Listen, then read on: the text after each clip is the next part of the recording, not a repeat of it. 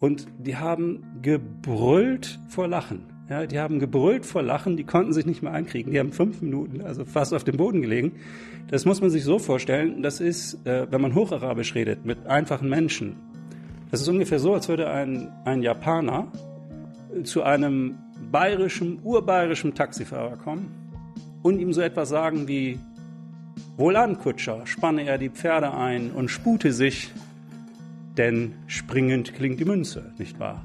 Es ist ein politischer Konflikt, der aber anhand religiöser oder entlang religiöser Bruchlinien ausgefochten wird. Saudi-Arabien sieht sich als Schutzmacht der Sunniten, Iran ist ein schiitisches Land und die Amerikaner halten es mehr mit den Sunniten, vor allem mit den saudischen Wahhabiten. Das ist so eine Spezialform im Islam, sehr konservativ, sehr reaktionär. Also wenn ich jetzt böse sein wollte, dann würde ich sagen, das ist sozusagen die AfD innerhalb des Islam.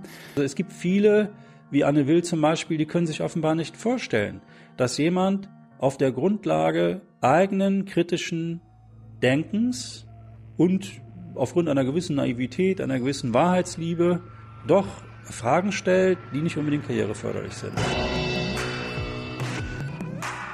So, eine neue Folge Jung Naiv. Wir sitzen in einem Haus in Berlin. Wo genau?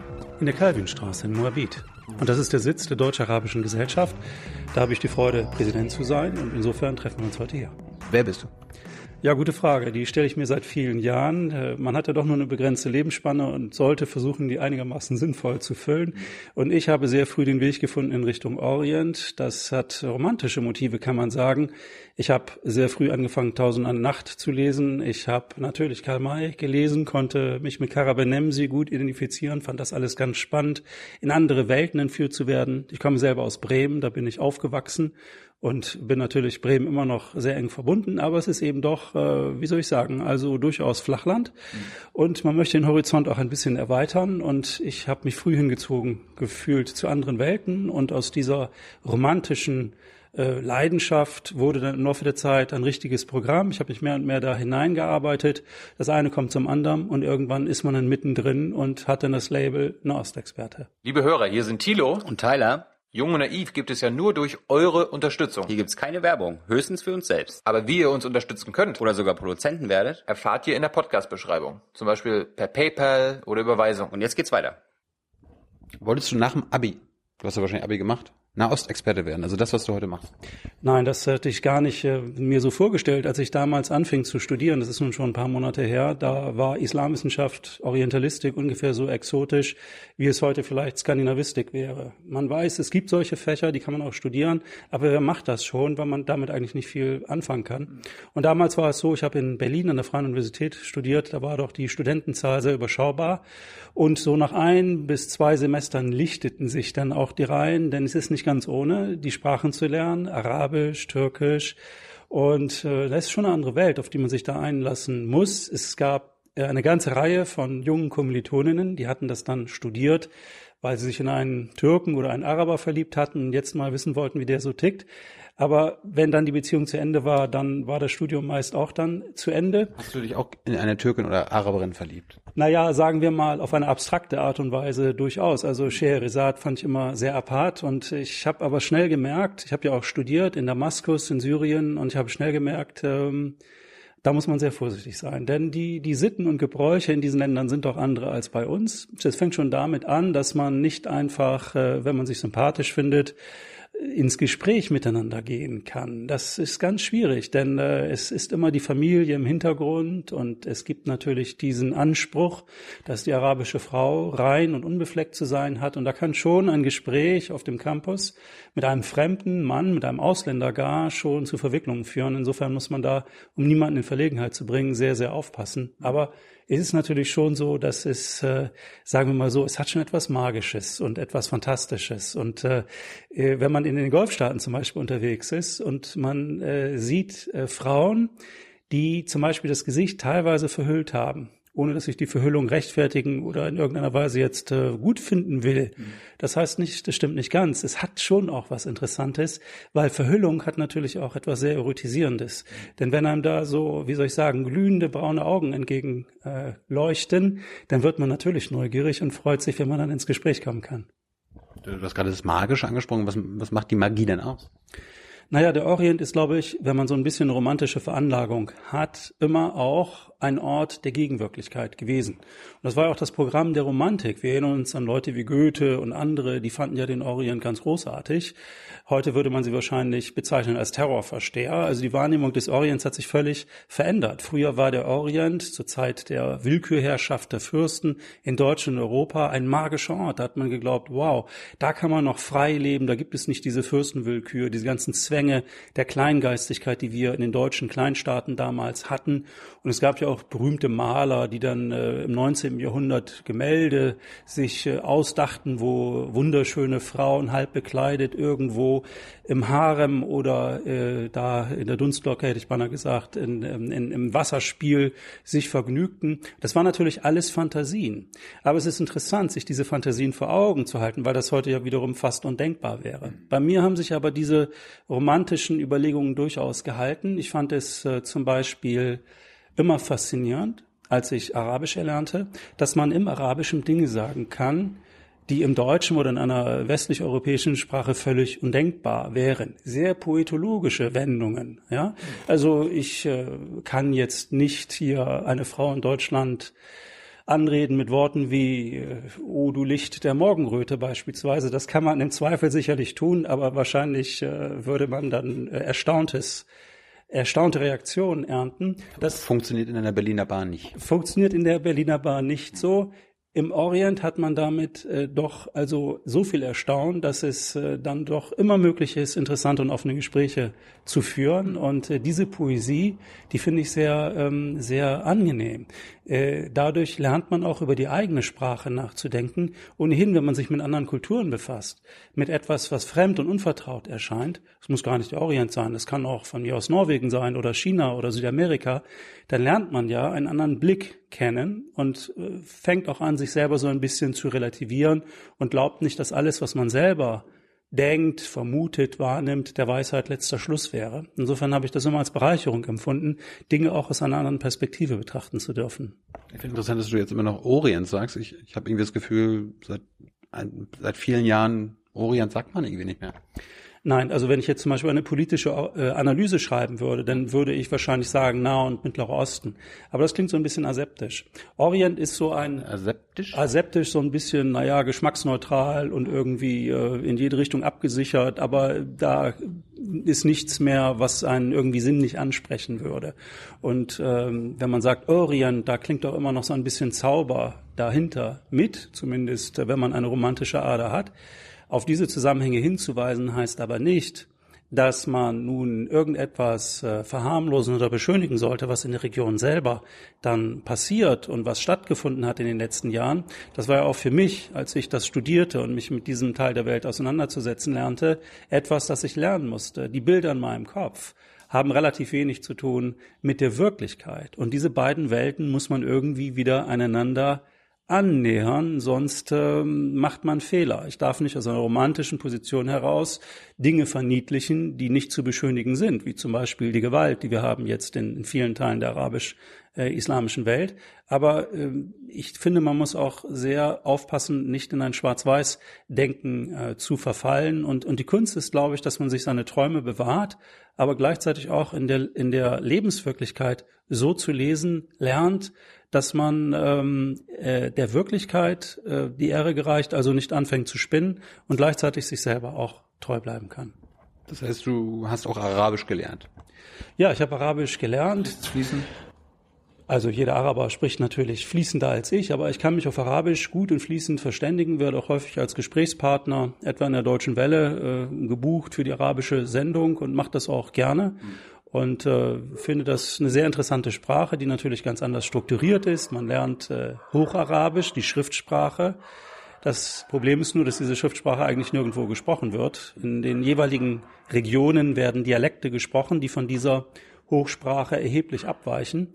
Und äh, insofern muss man also nicht nur die Hochsprache lernen, das ist die Sprache der Literatur, des Korans, aber auch der Medien, sondern auch ein oder zwei Dialekte. Die meisten lernen den ägyptischen und oder den syrisch-libanesischen und damit kommt man schon sehr weit. Der ägyptische Dialekt wird überall in der arabischen Welt verstanden, weil die ägyptische Filmindustrie die größte ist in der arabischen Welt.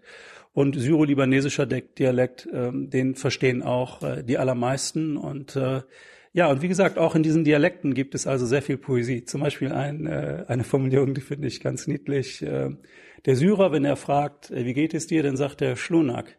Und das heißt eigentlich wörtlich, was ist deine Farbe?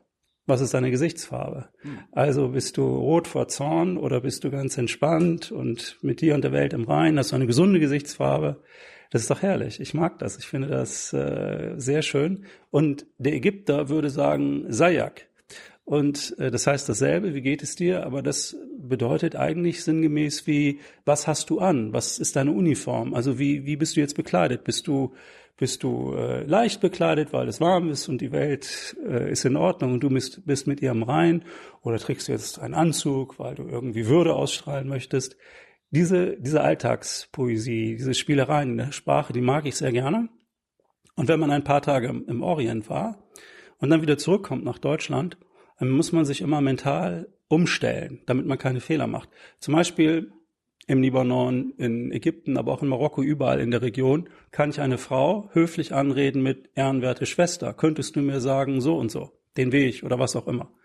Ja, aber äh, das kann ich hier in Berlin weniger gut tun. Muss man ja vielleicht auch nicht. Aber es bereichert das Leben auch, wenn man es tut, weil dann äh, ganz andere Schwingungen freigesetzt werden, die, äh, die erotisch sein können, ohne anzüglich zu sein.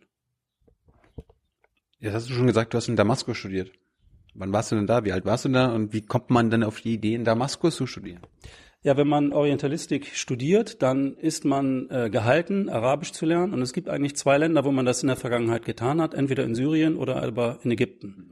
Ägypten hat den Nachteil, dass die meisten Ägypter, äh, wenn überhaupt, nur ganz schlecht Englisch sprechen, aber sie wollen jeden Ausländer, den sie treffen, mit ihren Englischkenntnissen beglücken und bereichern. Und das wird dann teilweise sehr anstrengend. Während in Syrien die Fremdsprachenkenntnisse nicht so ausgeprägt waren und äh, man war quasi gezwungen, vor allem mit einfachen Menschen Arabisch zu reden, was für die Zwecke der Spracherlernung sehr von Vorteil war. Außerdem gab es damals vor dem Krieg dort ein sehr berühmtes Spracheninstitut von der syrischen Regierung äh, finanziert. Dort kam man als Ausländer hin, lernte Arabisch und das war äh, eigentlich sehr faszinierend. Das ist nun schon 30 Jahre her, dass ich da war, aber ich habe das noch in guter Erinnerung. Und äh, diese Sprachkurse wurden besucht von Menschen aus aller Welt darunter auch aus Nordkorea beispielsweise. Und das war also hochinteressant, mit, mit Menschen aus Ländern, mit denen man normalerweise nie etwas zu tun hat, sich auf Arabisch unterhalten zu können. Das hatte etwas sehr Surreales. Und wenn man so eine leichte poetische Ader hat, dann, äh, dann wusste man das zu genießen. Und die allermeisten Orientalisten, die es heute so in Deutschland gibt, oder Orient-Experten oder wie auch immer man sie nennen will, die haben tatsächlich in Damaskus einige Zeit verbracht, um dort die Sprache zu erlernen. Aber wie alt warst du damals und wann war das genau? Das war schon eine Weile her, 83, 84, da war ich gesegnete 24 Jahre alt und damals war die Welt in Syrien natürlich noch eine andere. Da war Hafiz al-Assad noch an der Macht, der Vater des jetzigen Machthabers von Bashar al-Assad, der die Macht in Syrien übernahm, nachdem sein Vater im Jahr 2000 gestorben war. Und äh, ja, damals waren die Verhältnisse in Syrien so, dass man den Geheimdienst überall spürte. Auch eine Universität in Damaskus war ja präsent. Man konnte die Leute meistens erkennen an ihren schlechten äh, Anzügen, die sie trugen. Also die, die saßen meistens sehr schlecht und waren billig gemacht. Und die Leute wirkten auch nicht sehr helle. Es waren häufig ganz einfache Bauern, die dann äh, für den Geheimdienst gearbeitet haben und dann irgendwas erzählten. Und ich fand das äh, sehr aufregend, weil, äh, naja, es ging ja um die Spracherlehnung, nicht um, um jetzt irgendwie in die Tiefe zu gehen. Aber ich kann mich erinnern, zum Beispiel im Geschichtsunterricht an der Universität von Damaskus, wo die Dozenten ewig erzählten, arabische Geschichte sozusagen im Schweinsgalopp oder im, im Rindergalopp oder im Kamelgalopp von Mohammed bis zur Gegenwart, quasi in einer halben Stunde. Und dann danach in allen anderen Sitzungen ging es nur um die ruhmreichen Taten des ruhmreichen Kämpfers Hafiz al-Assad und was er alles getan hat angeblich für Syrien und sein Volk. Und äh, natürlich hat niemand das so wirklich äh, geglaubt, aber äh, man hat das Spiel mitgespielt und hat dann unter der Hand sich äh, von Student zu Student so ein bisschen informiert, Fragen gestellt. Und es gab auch Dozenten, die waren kritischer eingestellt. Und die, es war auch möglich, kritisch zu sein, aber nicht, wenn es um Syrien ging und nicht, wenn es um den Islam ging. Das waren die beiden Tabus. Alles andere ging. Darüber konnte man reden. Hast du dich dran gehalten? Da habe ich mich auch dran gehalten. Das äh, war jedem bekannt, dass das die Spielregeln sind. Wenn man es nicht getan hätte, dann hätte man andere in Schwierigkeiten gebracht. Ich meine, ich wusste immer, mir als Ausländer kann nicht viel passieren. Im Zweifel setzen sie mich ins nächste Flugzeug. Aber die syrischen Gesprächspartner, wenn ich die in Verlegenheit bringe, dann äh, kriegen die möglicherweise Ärger und das, das wollte ich halt nicht. Hast du, hast du mit, den, also du hast, das, du hast nicht über den, den alten Assad gesprochen und hast gesagt, oh, was ist denn das hier für ein, für ein Typ? Ja. Nee, das. Könnt ihr den nicht abwählen oder so? Nee, das konnte man äh, weniger tun. Und äh, wenn äh, wir Ausländer über ihn geredet haben, dann haben wir ihn auch nie bei seinem wirklichen Namen genannt. Also wir Deutsche untereinander, wenn wir Hafez al-Assad meinten, dann haben wir immer geredet von Karl-Heinz. Karl-Heinz hat wieder irgendeinen Blödsinn gemacht und, und dann haben wir über diesen Blödsinn geredet. Aber dadurch, dass Karl-Heinz eben im Spiel war, war auch für jeden Geheimdienstler nicht ganz offenkundig, wen meinten wir jetzt und selbst wenn. Also hätte man immer sagen können, wieso? Wir haben jemanden ganz anders gemeint. Das sind eben so kleine Tricks und, und jeder wusste eben, wie das Spiel äh, gespielt wird. Man hat die Dinge einfach umschrieben. Es ist ja ohnehin so. Ich meine, Syrien war damals auch schon ein gelenkter Staat. Der hatte sehr viel mehr Freiheiten jetzt im Alltag als beispielsweise die DDR oder osteuropäische Staaten. Aber wie das so ist, die Menschen, die lernen damit umzugehen und äh, sie wissen sozusagen die Zwänge zu umgehen. Und äh, in Syrien war es so, dass die meisten wussten, es gibt Grenzen, aber wir sind auch nicht unbedingt Freunde von, von, von dem Assad-Clan. Aber was ist die Alternative? Das Problem war, ähm, es sind ja nicht Verhältnisse wie bei uns in Europa, wo wir jetzt äh, ein starkes Bürgertum haben, wo wir eine Parteienlandschaft haben, Gewaltenteilung wir sind sozusagen, naja, wir leben sehr privilegiert. Die Industrialisierung haben wir hinter uns. Wir haben alle Freiheiten. Wir können als Menschen, jeder, der heute 20 ist, 25, 30, kann seinen Lebensweg selber gehen. Niemand wird gezwungen, jemanden zu heiraten, den er nicht heiraten will oder ähm, in einen Gottesdienst zu gehen, wenn er sich für Religion nicht interessiert oder dergleichen Dinge mehr.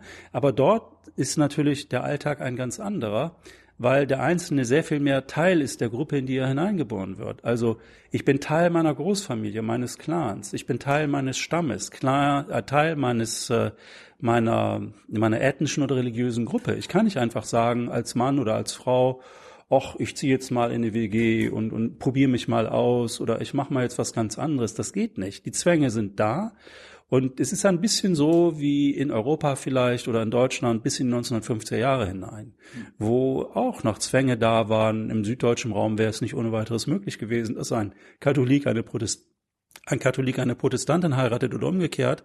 Heute ist das für uns alles selbstverständlich. Aber ich kann mich erinnern zum Beispiel, dass meine Schwester, die brauchte noch Anfang der 1970er Jahre eine Genehmigung ihres Ehemannes, um arbeiten gehen zu können. Und diese Gesetze wurden erst 1973 endgültig abgeschafft, was Frauen betrifft. Seither sind sie sozusagen dem Mann rechtlich gleichgestellt. Das ist gerade mal 40 Jahre her, ein bisschen mehr. Das vergessen wir. Wir glauben, das sei schon seit Jahrhunderten so. Aber die Menschen dort, in diesen Ländern, die sind ja noch dabei, sich zu emanzipieren. Und sie haben so viele Probleme. Es ist so schwierig, Araber zu sein und nicht äh, unglücklich zu sein. Man hat zu tun mit korrupten Regimen, man hat zu tun mit elterlichen Vorgaben, man hat äh, zu tun mit patriarchalischer Moral. Äh, man kann nicht einfach sein Leben ausprobieren. Und Länder wie Syrien und Ägypten sind ja noch vergleichsweise liberal, in Anführungsstrichen, wenn man es etwa vergleicht mit Ländern wie, wie Saudi-Arabien, wo nun wirklich die Zwänge extrem sind und Frauen nicht einmal Auto fahren können. Das ist schon ein paar Mal gesagt.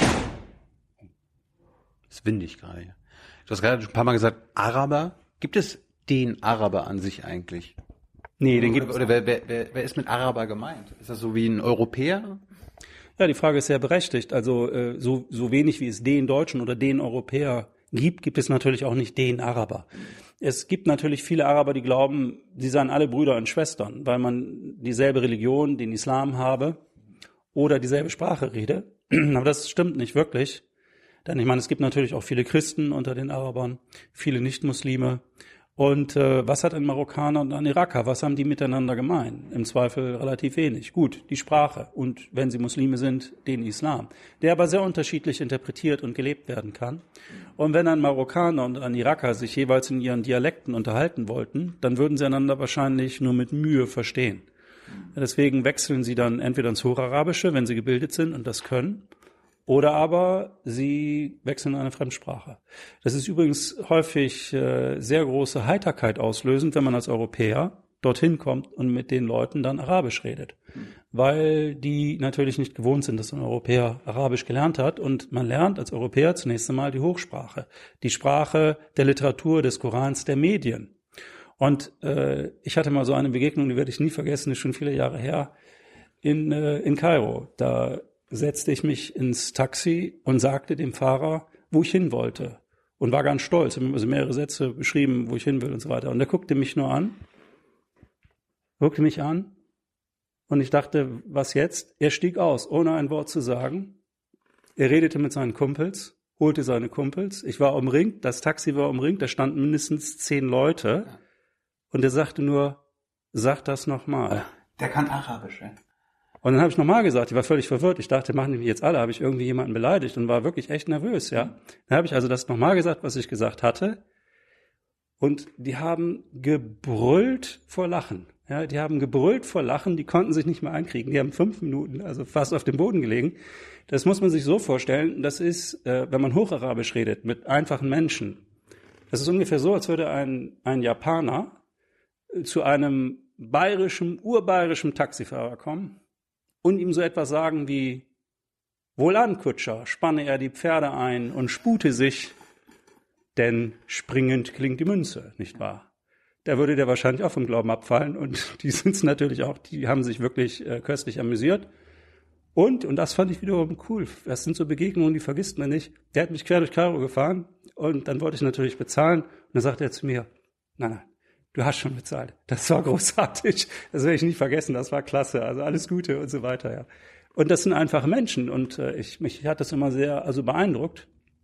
Naja, diese, diese Verspieltheit und diese, und diese, ähm, naja, auch Gastfreundlichkeit. Es gibt ähm, im Arabischen so Wendungen, die auf uns sehr befremdlich äh, wirken. Zum Beispiel Inshallah, das kennt man ja, Inshallah, so Gott will. Ja? Und wenn ein Araber zu einem sagt, Inshallah, dann verstehen wir das meistens, naja, ne, wir wissen nicht genau, kommt er, kommt er nicht. Und in der Tat, es ist ja auch häufig so, wenn man sich mit Arabern verabredet, wenn man sagt, wir treffen uns morgen um fünf, dann sagt er Inshallah und vielleicht kommt er um sieben, vielleicht kommt er auch gar nicht. Und ich habe mich darüber mal sehr aufgeregt und dann habe ich mich mal mit einer Bibliothekarin darüber unterhalten in Kairo. Und dann sagte sie mir, ja, aber weißt du, das ist schon richtig, also viele schwätzen nur daher, aber im Prinzip ist ja das Ganze auch ein philosophisches Konzept dahinter. Inshallah, so Gott will. Du sagst mir, wir treffen uns morgen um fünf. Ich bin willens, mich mit dir morgen um fünf hier in der Bibliothek zu treffen. Aber weiß ich denn, was passiert bis morgen? Ich kann einen Unfall haben. Es kann ein Gewitter auf die Stadt niederkommen und die Straßen sind unter Wasser und ich kann nicht pünktlich da sein. Ich kann mit meinem Kind ein Problem haben, muss mich um den Jungen kümmern. Also, inshallah, ich bin gewillt, dich zu treffen, aber Gott befindet darüber, ob es die Fügung unserer Wiederbegegnung gibt oder nicht. Mhm. Man muss das mögen, das ist klar. Es gibt sicherlich viele Leute, die nervt das und die würden sich sagen, Mensch, ich will wissen, ja, ist das jetzt fünf Uhr oder ist das nicht fünf Uhr? Aber wer so denkt, hat im Orient eigentlich nichts verloren. Ich erinnere mich an viele Interviewsituationen zum Beispiel, wo ich stundenlang gewartet habe in irgendwelchen Vorzimmern. Und äh, diese Zeit des Wartens in den Vorzimmern, da habe ich häufig mehr erfahren als während des Interviews oder durch das Interview selbst, weil man dann mit den Leuten ins Gespräch kam. Und wenn die merkten, dass man entspannt war und sie nicht gehetzt hat oder sie unter Druck gesetzt hat und nicht den wissenden Europäer herausgekehrt hat, das mögen die gar nicht, die Leute, sondern so ein bisschen bescheiden und freundlich und so weiter und kam dann mit denen ins Gespräch.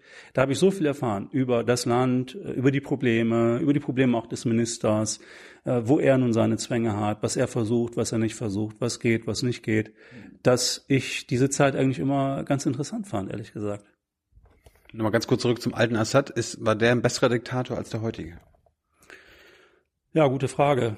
Er war natürlich auch ein Diktator, ein sehr brutaler Diktator, der einmal gesagt hat, äh, mit 90 Prozent der Syrer habe ich keine Probleme und für die anderen sind die Gefängnisse reserviert. Und das hat er auch in der Tat gemacht. Also wer in Syrien sich nicht an die Spielregeln hielt, also das Regime kritisiert hatte, der musste damit rechnen, ins Gefängnis zu gehen. Und das dann häufig auch auf unbestimmte Zeit. Äh, und einmal, 1982, gab es einen Aufstand der Muslimbruderschaft in Syrien. Der wurde dann blutig niedergeschlagen und damals hat die syrische Armee die Stadt Hama eingekesselt und beschossen. Am Ende waren, man weiß es nicht genau, mindestens 20.000 Menschen tot. Also das Regime ist brutal gewesen, wenn es um den Machterhalt ging und ist es ja bis heute immer noch. Aber die Zeiten waren damals andere. Die Zeiten waren übersichtlicher. Es war sozusagen möglich für einen, nämlich Hafiz al-Assad mit Hilfe der Geheimdienste, der Polizei und der Armee die eigene Bevölkerung zu kujonieren, zu unterdrücken, unter Kontrolle zu halten. Damals waren die Zeiten noch so, dass, naja, die Menschen sich arrangiert hatten mit den Verhältnissen. Aber wir leben ja in Zeiten, das merkt ja jeder von uns hier in Deutschland auch, die, die Welt scheint sich immer schneller zu drehen und, und äh, man weiß gar nicht mehr, welche Sau als nächstes durch, durch das Dorf läuft. Und das hat natürlich auch in der arabischen Welt diesen, diese Beschleunigung gegeben. 2011 gab es die arabische Revolte, den Aufstand, vor allem der städtischen Jugend. Die Hälfte der Araber ist jünger als 20 Jahre alt. Und die wollten natürlich mehr vom Leben als immer nur diese alten, fettleibigen Diktatoren, die seit 30, 40 Jahren an der Macht waren, wie Mubarak in Ägypten oder Gaddafi in, in Libyen. Und die wollten Aufbruch, Freiheit, bessere Lebensverhältnisse für sich selbst. Ja, und dann haben sie den Aufstand gewagt und sind leider gescheitert. Vor allem deswegen gescheitert, weil es reicht nicht zu sagen, das Volk will den Sturz des Regimes. Man braucht auch eine gesellschaftliche Basis, die stark genug ist, die Macht zu übernehmen von der alten Machtelite. Und diese Basis war zu schwach. In Ägypten und in allen anderen Ländern in der Region auch.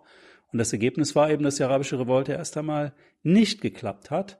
Und in einigen Ländern, darunter auch in Syrien, ist es dann sehr brutal und sehr gewalttätig geworden, weil diejenigen, die an der Macht sind, ihre Familiendynastien um jeden Preis in die neue Zeit retten wollen. Also weil die Verhältnisse komplexer geworden sind, weil es auch so eine gewaltige Bevölkerungsexplosion gegeben hat. Nicht? Ich meine, in den 60er Jahren gab es 40 Millionen Ägypter etwa, heute gibt es 95 Millionen. Und äh, die Leute haben alle keine Perspektive, nicht alle, aber die meisten haben keine Perspektive. Man muss sich mal vor Augen führen, 95 Millionen Menschen leben in Ägypten. Ungefähr 30 bis 40 Millionen davon sind Analphabeten und haben keine beruflichen Perspektiven, leben von der Hand in den Mund und sind in den allermeisten Fällen Analphabeten. Mhm. Wenn man sich das mal vor Augen hält, so viele Menschen mal in Deutschland vorgestellt, von, von uns 85 Millionen haben wir etwa 30 Millionen Leute ohne Perspektive. Ja, das wäre ja ein gewaltiges Potenzial an Unruhestiftern und das haben wir da natürlich auch. Vor allem, wenn ich ungebildet bin und kein Geld habe und heute und am Morgen nicht weiß, ob ich abends noch was zu essen bekomme. Und dann kommt jemand und sagt, hey, äh, ich biete dir etwas, ich biete dir Stolz, du bist großartig und ich habe jetzt mein Islamverständnis und das verkaufe ich dir. Und im Gegenzug wirst du jetzt äh, die Kirche im Nachbardorf anzünden, weil das sind alles Ungläubige. Und ich gebe dir dafür Geld. Und du kriegst einen Huhn oder zwei Hühner und dann kannst du die Eier essen von dem Huhn, kannst das Huhn schlachten. Und ich bin dein Freund, dann wird es natürlich viele naive Menschen geben, die sagen, hey, das ist ein Bruder. Und ich mache, was der mir sagt. Das vergessen wir häufig, also viele denken, naja, es liegt alles mit der Religion, irgendwie hat das was zu tun, wo Islam draufsteht, ist Terror drin und so weiter. Aber die Dinge sind sehr viel komplexer. Und wenn man einmal reinschaut in das, was dort passiert, dann stellt man fest, dass die Menschen eigentlich nicht anders ticken als du und ich. Aber sie haben keine Chancen, anders als wir. Wir können ja unser Leben alles in allem doch weitgehend selbstbestimmt führen. Das wollen die da auch. Das können sie aber nicht, aufgrund der finanziellen Engpässe und der ganzen, der ganzen Normen, der ganzen Erwartungshaltung der Gesellschaft. Was dann übrigens vielfach dazu führt, dass unglaublich viel geheuchelt wird. Nicht? Nach außen hin tut man so, als würde man sich an die Sitten und Gebote halten. Und dann privat geht es aber ganz schön ab. Am wunderbarsten finde ich das in den Golfstaaten. Die sind ja sehr, sehr konservativ, was vor allem das Verhältnis von Männern und Frauen anbelangt. Und äh, dort ist es also üblich, ein netter Zeitvertreib. Das sieht man, wenn man mit dem Auto, mit dem Taxi da durch die Gegend fährt. Äh, jung und Mädchen oder Männer und Frauen, junge Männer, junge Frauen, wenn sie sich so zublinzeln durch die Autoscheiben, dann schreiben sie sich ganz schnell die Telefonnummern auf und die werden dann abfotografiert ja, und auf diese Art und Weise kommt man dann in Kontakt. Weil wie will ich sonst jemanden kennenlernen? Also ich Tinder. kann ja, hm? Tinder. Ja, zum Beispiel, ja. Ja, aber es ist doch eigentlich sehr interessant zu sehen, wie, wie es überall doch äh, ja den Versuch gibt, die Regeln zu, zu umgehen. Aber es würde natürlich offiziell keiner mit der Tradition brechen. Das ist immer so das, was man als Europäer im Orient sehr erstaunlich findet man könnte ja sagen, wie vielleicht die 68er bei uns äh, in Deutschland, in Europa gesagt haben, irgendwie, das reicht jetzt, wir wollen nicht mehr die Herrschaft der alten Säcke oder was auch immer. Das würde dort keiner tun, sondern man würde sagen, Papa, du bist der Beste und gleichzeitig aber hinter seinem Rücken genau das tun, was man selber für richtig hält, ohne den Vater in Frage zu stellen. Das ist, glaube ich, der, der Unterschied. Wie hast du denn damals in Syrien und in Damaskus Frauen kennengelernt, wenn wir schon dabei sind? Ja, ich habe. Hast du zugeblinzelt oder so? Na, das habe ich mich nicht so richtig äh, getraut. Ich habe schon geblinzelt, aber meistens blinzelten dann deren Brüder zurück und das Blinzeln war dann nicht so äh, freundlich und da musste man dann schon ein bisschen, ein bisschen aufpassen. Also ich habe schon geschmachtet, aber ich habe dann auch die Spielregeln äh, verstanden und äh, habe das dann auch akzeptiert. Da muss man auch ein bisschen, wie gesagt, aufpassen, denn auch die die schönsten Frauen haben äh, in den allermeisten Fällen Brüder und äh, die fühlen sich dann als Bewahrer der Familientradition, des Familienerbes. Und äh, ja, da muss man dann also ein bisschen gucken. Aber die Dinge haben sich natürlich auch sehr gewandelt. Also heute an der Universität in Kairo beispielsweise äh, da äh, ist das Problem heute nicht, dass Männer nicht mit Frauen ganz normal umgehen könnten, miteinander reden könnten, in der Cafeteria miteinander sich, sich treffen. Das Problem dort ist eben die allgemeine Repression, die wir haben. Also auch das Geschlechterverhältnis hat sich schon in den letzten 20, 30 Jahren äh, deutlich äh, verändert. Und trotzdem, trotzdem, also zum Beispiel, äh, wenn ein Mann eine Frau mag oder umgekehrt, und die wollen sich jetzt so zu zweit treffen. Das ist ein großes Problem. Da muss man idealerweise in einen anderen Stadtteil fahren und hoffen, dass einen niemanden sieht, der einen kennt. Und Vatern und Muttern erfahren davon idealerweise nichts. Deswegen gibt es eine Methode, die gerne angewendet wird. Studenten, Studentinnen treffen sich man verabredet sich gewissermaßen und geht zu zwölf irgendwie hin irgendwo und das ist dann sozusagen unverfänglich und natürlich ist es alles Fassade und es wird in Wirklichkeit da also geflirtet, dass die Schwarte kracht und äh, die Menschen sind also da also äh, ganz, ganz offen. Aber ähm, es ist auch klar, es gibt Grenzen, die kann man nicht ohne weiteres überschreiten. Ich meine, auch dort ist nichts unmöglich. Ja, Ich habe mich also äh, sehr gewundert schon damals. Es gibt also äh, in, in, in Beirut, in Kairo für die Upper Class, für die sehr Reichen, äh, sich, gibt es also die Möglichkeit, wenn sie dann heiraten wollen, irgendwann, sich, wie es so schön heißt, in den Zustand der Gnade zurückversetzen zulassen als Frauen. Wenn man nicht mehr alles hat, womit man ausgestattet war, von der Natur aus. Also mit anderen Worten, wenn man das geht, es geht um Jungferhäutchen. Genau so, ja. Aber ich habe es jetzt mal poetisch umschrieben. Und es gibt wahrscheinlich viele Hörer, die so, hä? ja. Und das kann man sich dann wieder sozusagen ranflicken lassen. Und da gibt es ganze Kliniken in Beirut und anderswo und die florieren. Ja, also es ist ja nicht so, dass ähm, da die Menschen nicht auch ihren Neigungen nachgehen würden, aber es ist alles mit vielen Tabus verbunden und das gilt natürlich für die Leute aus der Oberschicht eher als für Menschen aus einfachen Verhältnissen, äh, die dann eben diese Möglichkeiten nicht haben, mangels Geld. Und ähm, bleiben wir noch kurz bei dem Werdegang. Hast du denn auch irgendwann den Koran gelesen oder hast, hast du irgendwann mal überlegt zu konvertieren? Nein, also Konversion war für mich nie eine Frage. Also das, äh, ich fand das immer ganz faszinierend, mich mit anderen Kulturen auseinanderzusetzen und äh, habe auch den Koran mit Interesse gelesen, genau wie die Bibel. Fand das alles äh, sehr spannend, auch zu sehen die Ähnlichkeiten, die es da gibt. Und äh, wäre aber nie auf die Idee gekommen zu konvertieren, was vor allem kulturelle Gründe hat, wenn ich so sagen darf, weil ich bin Bremer, ich bin Norddeutscher und äh, fühle mich auch als solcher, bin aber trotzdem sehr offen für andere Einflüsse, könnte auch überall leben.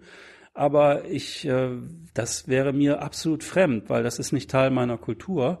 Und deswegen würde ich nicht auf die Idee kommen, zu konvertieren. Konvertierten sind häufig Menschen, ohne das verallgemeinern zu wollen, äh, die auf der Suche sind nach etwas. Und äh, sie glauben, dieses, wonach sie suchen, zu finden, indem sie sozusagen einen anderen Glauben annehmen.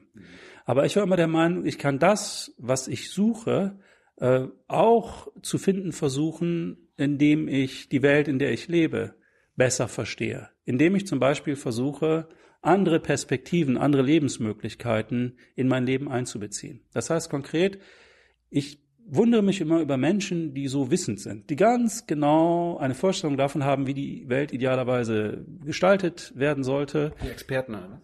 Die Experten sind oder die auch zum Beispiel im Blick auf Muslime, denen genau glauben, sagen zu müssen, wie die sich hier zu verhalten haben, selbst gegenüber Leuten, die schon in der dritten oder vierten Generation hier leben, die einen deutschen Pass haben, die besser Deutsch sprechen als mancher Deutscher. Aber trotzdem glaubt man, solchen Leuten erzählen zu müssen, was sie doch idealerweise alles zu tun hätten, um angenommen werden zu können. Und diese Attitüde ist mir eigentlich immer fremd gewesen. Also ich bin der Meinung, dass ähm, die eine Wahrheit gibt es nicht. Also ich habe immer äh, intuitiv das Gefühl gehabt, es gibt eine unglaubliche Fülle an Möglichkeiten. Es ist purer, pures Glück, purer Zufall, dass ich in Bremen geworden, Bremen geboren wurde und nicht etwa in Kabul oder in Bagdad. Wäre ich dort geboren worden, dann hätte ich heute ein furchtbares Leben, wahrscheinlich auf der Flucht, hätte alles verloren oder würde elendig äh, schon zugrunde gegangen sein. Also ich bin mir des Privileges auch bewusst, dass ich habe, weil ich eben in unseren Breiten geboren worden bin. Und dieses Privileg, das äh, verstehe ich als Aufforderung an mich, äh, dafür einen Beitrag zu leisten, damit sozusagen andere auch bessere Möglichkeiten haben. Ich kann ja nicht die Welt verändern als Einzelner, aber ich kann im Rahmen meiner Möglichkeiten versuchen, anderen zu vermitteln, dass es auch andere Perspektiven gibt, dass man eben nicht immer nur glauben sollte, was der Mainstream uns vermittelt, was in der Politik, in den Medien uns als richtig vermittelt wird mit Blick auf bestimmte Konflikte. Es gibt immer die Vielschichtigkeit, die eine, eine große Rolle spielt. Und äh, nehmen wir Iran zum Beispiel, ein Land mit einem furchtbar schlechten Image. Und klar, die Mullahs sind keine Sympathieträger, keine Frage. Aber jeder, der mal im Iran war, jeder, also jeder Tourist ist begeistert von diesem Land, äh, weil es ein, ein Land ist mit, mit Hochkultur, mit wunderbaren Kulturzeugnissen. Die Menschen dort sind unglaublich offen, herzlich, zugewandt, neugierig. Man wird auf der Straße angesprochen, hey, wo kommst du her? Deutschland, erzähl mal und so. Und man ist ruckzuck mit den Leuten im Gespräch, mit jungen Leuten gerade auch.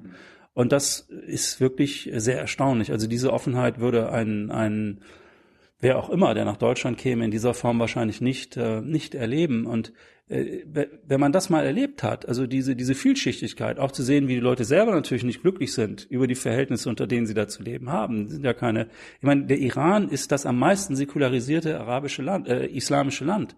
Das Erstaunliche ist, Ganz, aber es heißt doch Islamische Republik. Ja, es heißt Islamische Republik, aber die Leute, gerade auch die Jungen, die wollen nichts mit Religion zu tun haben.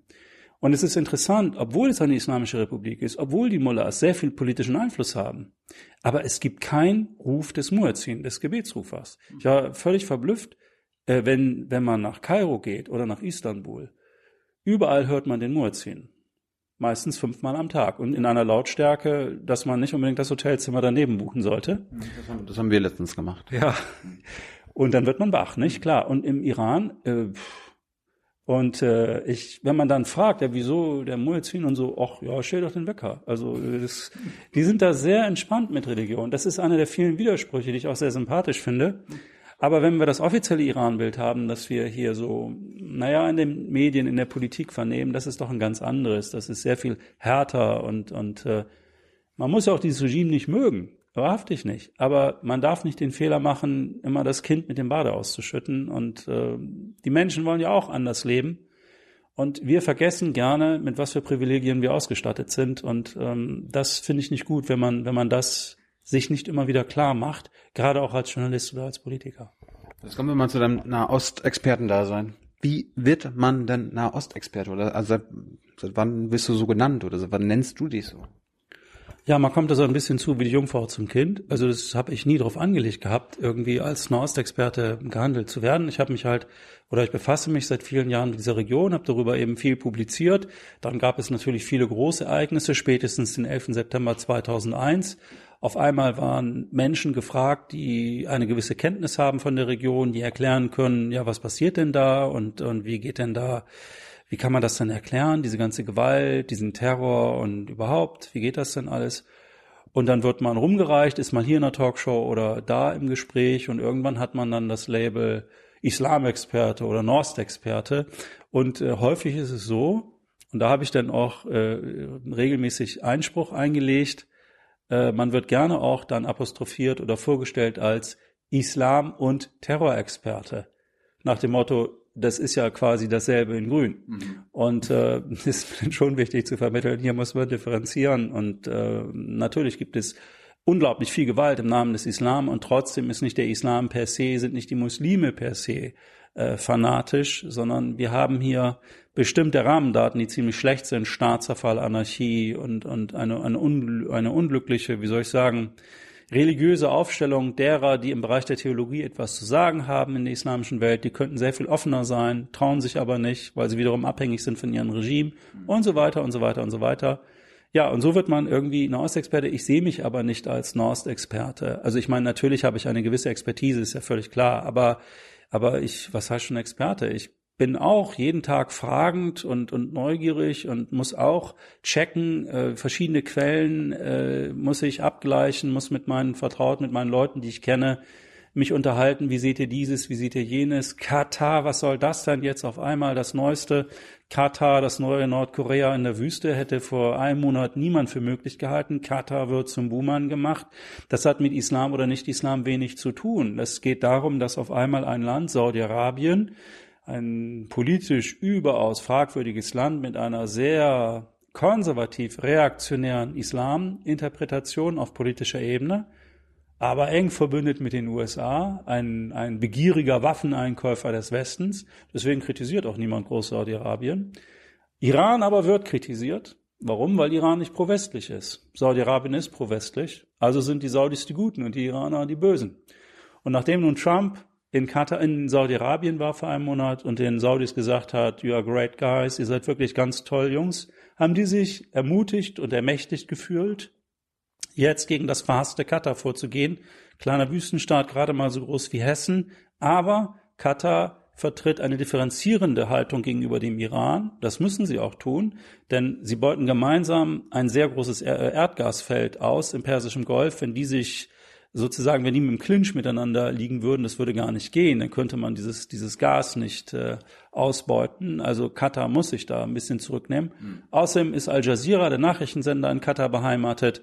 Und äh, das gefällt den Saudis gar nicht. Und nun haben wir auf einmal einen Konflikt, den niemand vorhergesehen hat. Es ist ein politischer Konflikt, der aber anhand religiöser oder entlang religiöser Bruchlinien ausgefochten wird. Saudi-Arabien sieht sich als Schutzmacht der Sunniten. Iran ist ein schiitisches Land.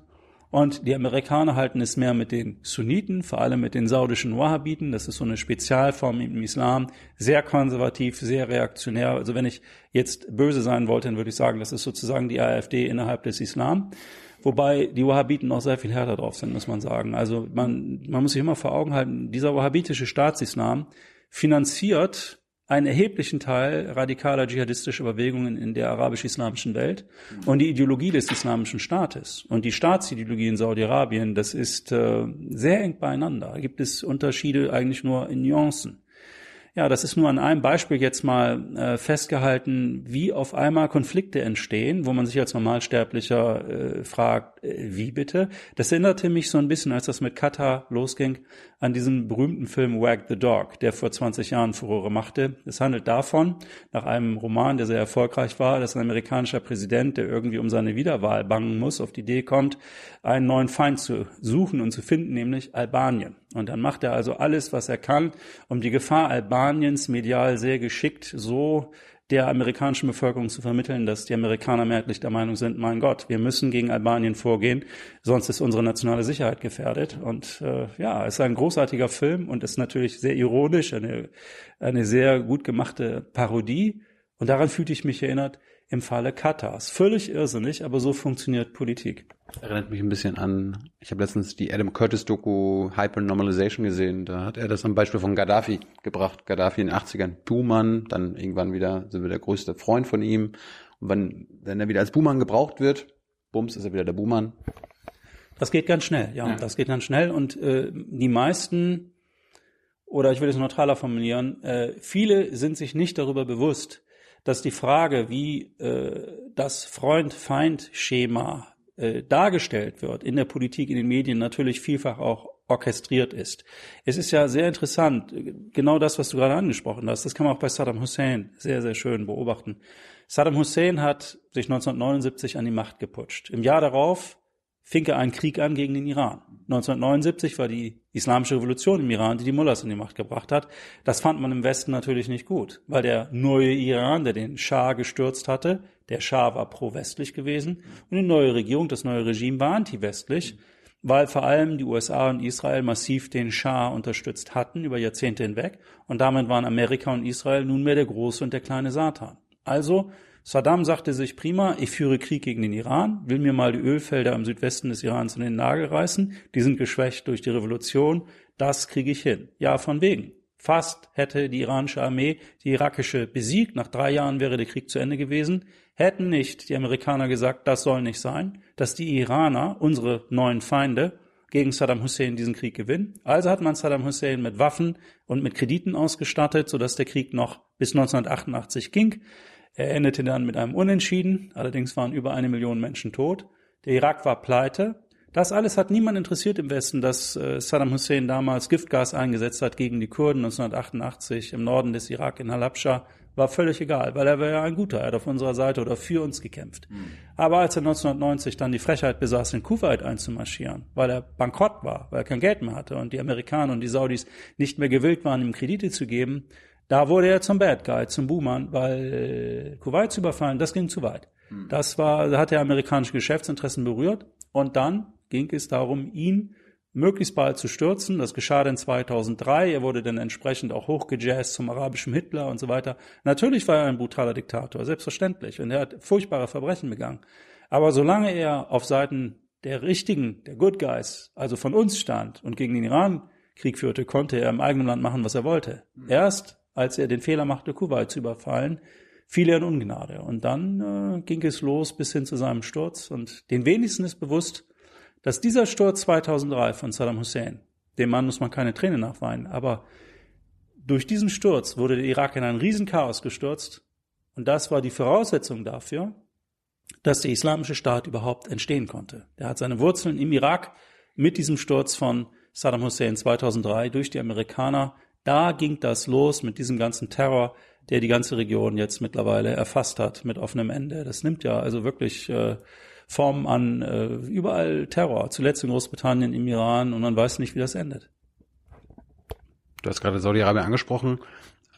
Ein, ein famoses Beispiel bei uns zum Beispiel ist auch immer, wenn die Bundesregierung sagt ja auch nicht, Saudi-Arabien ist eine Diktatur, sondern es ist ein Königreich. Ist, können wir daran immer erkennen, wer äh, von unserer Regierung oder von, vom Westen immer als böse und gut angesehen wird, wenn zum Beispiel Saudi-Arabien nicht als Diktatur bezeichnet werden möchte? Naja, es ist natürlich für jede Regierung ein bisschen schwierig. Wie geht man um mit, äh, mit, mit schwierigen Ländern? Und äh, da gibt es auch keine leichten Antworten auf diese Frage. Ich kann ja als Bundesregierung oder als Regierung irgendeines anderen Landes nicht nur äh, politische oder wirtschaftliche Beziehungen unterhalten, wenn uns die Verhältnisse dort gefallen. Nee. Sonst hätten wir am Ende möglicherweise nur noch diplomatische Kontakte zu Norwegen oder Liechtenstein oder dergleichen. Wobei Norwegen auch so eine Sache ist, nicht? Also da mit den Wahlen und so weiter. Da würden auch einige sagen, es geht zu weit. Aber die Frage ist natürlich, äh, wie gehe ich um mit schwierigen Ländern? Also muss ich jetzt General Sisi, den Militärmachthaber von Ägypten, wirklich zweimal in Berlin empfangen? Muss ich als Bundeskanzlerin Merkel nach Ägypten reisen? Muss ich als damaliger Außenminister, als damaliger Wirtschaftsminister Gabriel nach Kairo reisen und Herrn Sisi bescheinigen, sei, sei eigentlich ein, ein prima Kerl? Michael, Herr Assisi wurde demokratisch gewählt. Naja, das kann man so nicht wirklich sagen. Also die. das sagt die Bundesregierung. Naja, gut, klar, das äh, sagt man dann gerne so. Auch die Europäische Union hatte relativ wenig auszusetzen. Kann er doch kein Diktator sein. Wenn man es auf die Spitze treiben will, dann kann man das so sehen. Aber natürlich wissen alle, die es wirklich wissen wollen, dass diese Wahlen, wie sagt man so schön, getürkt waren, dass natürlich äh, das Wahlergebnis eigentlich schon feststand, bevor die Wahlen überhaupt stattgefunden hatten. Und äh, dementsprechend äh, ist es natürlich eine fragwürdige Figur. Das, was man seitens der Politik, und das ist ja ein generelles Problem von Politikern oder von, von, von Politik, man denkt selten nach vorne. Häufig handelt man reaktiv. Da ist irgendein Problem, darauf muss man reagieren. Das ist ja auch in Ordnung. Aber jeder, der Augen hat zu sehen, erkennt, dass die Politik, die Sisi betreibt in Ägypten, eine ist, die wirtschaftlich überhaupt keine Perspektiven bereithält für die meisten Ägypter. Ein Land mit 95 Millionen Menschen, und äh, das ägyptische Pfund kann man sozusagen täglich im Wert fallen sehen. Die Wirtschaftspolitik, die er macht, ist eine Politik, die einigen wenigen Superreichen, vor allem Investoren aus den Golfstaaten zugutekommt und der sehr kleinen, wirkungsmächtigen Oligarchie, also jenen Männern, die, die alt sind und extrem reich geworden sind, die das Land ausplündern, die machen Geschäfte, die verdienen wirklich Millionen, aber die einfache Bevölkerung weiß nicht, wie sie über die Runden kommt. Und eigentlich weiß jeder, dass das nicht gut gehen kann. Irgendwann wird es in Ägypten wieder eine soziale Explosion geben. Und äh, wenn das passieren sollte, wir haben 95 Millionen Menschen, das bevölkerungsreichste arabische Land, wenn auch nur jeder Zehnte auf die Idee kommt, einer möglichen dauerhaften Krise in Ägypten in wirtschaftlicher oder politischer Hinsicht entkommen zu wollen via Lampedusa, also sprich Italien, dann haben wir in der Europäischen Union ein Problem. Und das ist das, was ich der Politik vorwerfe, dass sie nicht, äh, sagen wir mal, differenzierter argumentiert und vorgeht. Ich, ich kann nicht, ich muss die Regierenden zur Kenntnis nehmen. Ich kann mir nicht eine Regierung wünschen in Ägypten. Er ist ein Putschist, okay, jetzt ist er an der Macht, möglicherweise muss man sich mit ihm arrangieren, aber ich kann differenzierend, nuancierend vorgehen. Ich muss jemandem wie ihm nicht ständig auf die Schulter klopfen, was man tut, nicht zuletzt aus wirtschaftlichen Gründen. Deutsche Unternehmen sind sehr, sehr gut äh, vertreten in, in Ägypten. Äh, Siemens hat gerade einen wirklich sehr lukrativen Vertrag bekommen, wo äh, ich glaube, Solarenergie ist es, ich will mich aber nicht festlegen, ich weiß nicht ganz genau, im Energiesektor jedenfalls werden hier neue Maßstäbe gesetzt durch Siemens. Das ist gut, das ist prima. Mhm. Auch mit Ländern wie Ägypten soll man Handel treiben. Aber wie gesagt, man kann in der Art und Weise, wie man umgeht mit solchen Regimen, durchaus auch äh, äh, klar vermitteln, Freund, wir sind nicht damit einverstanden, dass du 60.000 Ägypter ins Gefängnis geworfen hast. Wir sind nicht damit einverstanden, dass jeder Student, der sich über WhatsApp oder irgendein ein soziales Medium auch nur ansatzweise kritisch äußert über Sisi, dass der, mit, dass der damit rechnen muss, dass er auf Nimmerwiedersehen verschwindet, umgebracht wird, in der Wüste verscharrt wird. Hier kann man Nuancierungen durchaus anwenden, wenn man das will. Aber wo? Ich meine, soll Angela Merkel bei einer Pressekonferenz neben Sisi stehen und genau das ansprechen? Soll sie es im Hintergrund machen? Vielleicht macht sie das ja im Hintergrund, aber im Vordergrund nicht. Wie soll das passieren? Also nicht, dass Sisi irgendwann sagt, jo, wenn du sowas normal sagst, gibt's keinen Siemens-Deal. Das ist genau das Problem. Und deswegen ist ja auch Frau Merkel sehr kooperativ, sagen wir mal, was Herrn Sisi und was andere in der Region anbelangt. Aber hier kann man natürlich, äh, wie gesagt, sich auch anders verhalten. Man muss nicht notwendigerweise gemeinsam vor die Presse treten. Äh, es gibt auch durchaus Themen, zu denen man sich nicht unbedingt äußern muss. Man kann hinter verschlossenen Türen äh, Klartext reden. Das ist aber, soweit wir das wissen, bei Frau Merkel nicht der Fall. Ähnliches weiteres Beispiel man muss auch nicht ständig in die Türkei fahren und Herrn Erdogan ständig auf die Schulter klopfen. Auch hier kann man äh, durch eine Reduzierung der Besuchstätigkeit durchaus ein Zeichen setzen und kann hinter den Kulissen versuchen, Leuten wie äh, Dennis Yücel, die dort letztendlich aus der Grundlage von absurden Vorwürfen inhaftiert werden, den Rücken zu stärken. Und äh, hier würde ich mir wünschen, dass unsere Politiker mehr Rückgrat hätten. Äh, unsere Politik ist sehr wortgewaltig, wenn es darum geht, die üblichen Verdächtigen anzuprangern, allen voran Russland und Iran natürlich. Aber ähm, bei anderen Akteuren ist man sehr, sehr zurückhaltend und vorsichtig. Ähm, womit verdienst du eigentlich dein Geld? Also ich meine, Ostexperten-Dasein ist ja schön und gut. Verdienst du mit deinen Auftritten Geld? Also wo mit der dieser Gesellschaft hier? Oder? Nein, das, ich bin Präsident der Deutsch-Arabischen Gesellschaft. Das bin ich als Nachfolger von Peter Scholler-Tour, der verstorben ist ähm, vor zwei Jahren, ja. Und ähm, das ist ein Ehrenamt. Äh, also mein Geld verdiene ich durch Arbeit. Also ich schreibe Bücher und äh, ich halte viele Vorträge. Ich bin in den Medien aktiv und auf diese Art und Weise hat sich allmählich ein, ein Pool an Interessenten herausgebildet, die sich sagen, ach, der Lüders hat ganz interessante Sachen zu sagen, den können wir mal buchen, da hält er uns einen Vortrag und das mache ich dann auch. Mhm. Ich wäre zum Beispiel äh, bei einem Sommerfest des Ministeriums für, für Landwirtschaft in Rheinland-Pfalz, wo es also darum ging, sich zu überlegen, jenseits aller äh, Festivitäten, wie kann man die äh, rheinland-pfälzische Wirtschaft besser positionieren auf dem Weltmarkt. Und da hat es die Anwesenden interessiert zu erfahren, ja, was sagt denn der Lüders so zur Lage in der arabisch-islamischen Welt? Wie ist denn da eigentlich die Stimmung? Wie geht das weiter mit diesen ganzen Krisen, die wir da haben, mit Saudi-Arabien, mit Iran, mit der Türkei und, und, und? Und es gibt in der Tat ein, ein großes, großes Interesse, eine große Wissbegierde. Ich war natürlich selber auch ähm, sehr erstaunt, dass ähm, sowohl mein Buch Wer den Wind sieht, wie auch das Folgebuch Die den Sturm ernten, ähm, so eine, eine große Resonanz erzielt hat. Und ich erkläre mir das damit, dass es eben, naja, ein unglaubliches Informationsbedürfnis gibt. Aber wenn ich die Zeitung so lese oder mir die Nachrichten ansehe im Fernsehen, dann erfahre ich doch bestenfalls die, die, die Spitze des Eisberges, die wird durchaus beleuchtet, aber die, die Hintergründe eigentlich weniger. Und, und es gibt viele, denen reicht das nicht mehr. Die wollen nicht nur irgendwas lesen in einer überregionalen Tageszeitung, sondern die wollen wirklich in die, in die Tiefe gehen. Und äh, ich bin selber immer wieder erstaunt, äh, dass, ähm, dass Dinge, die ich für völlig selbstverständlich erachte, wenn man das dann vernünftig vermittelt, auch großes Erstaunen auslöst, nach dem Motto, so haben wir es nie gesehen. Zum Beispiel, bei uns gibt es die feste Überzeugung, das habe ich ja schon angesprochen, dass was in der Region schief läuft, alles irgendwie mit der Religion zu tun haben muss. Alles hat mit Islam zu tun.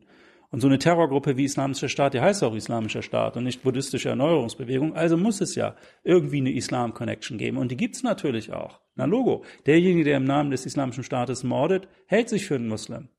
Aber ich meine, eine, eine Religion vergewaltigen, das kann jeder. Das machen auch die Leute vom Ku Klux Klan, die sich auf das Christentum berufen, um äh, Minderheiten dann äh, anzugehen.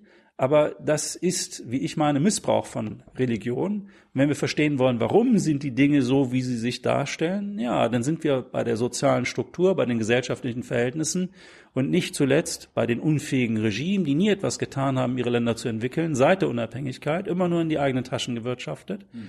Und es hat natürlich auch zu tun mit den anhaltenden westlichen Militärinterventionen, die ganze Staaten zerlegt haben dort.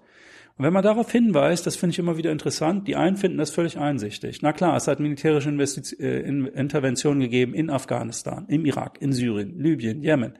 Wo man hinguckt, Chaos. Und nichts funktioniert mehr. Und in all diesen Ländern entsteht ein Machtvakuum, das von wem gefüllt wird? Genau, von radikalen Islamisten. Wo bekommen die ihr Geld her, ihre Waffen? Aus den Golfstaaten, aus der Türkei, aus den USA, was immer der Markt hergibt.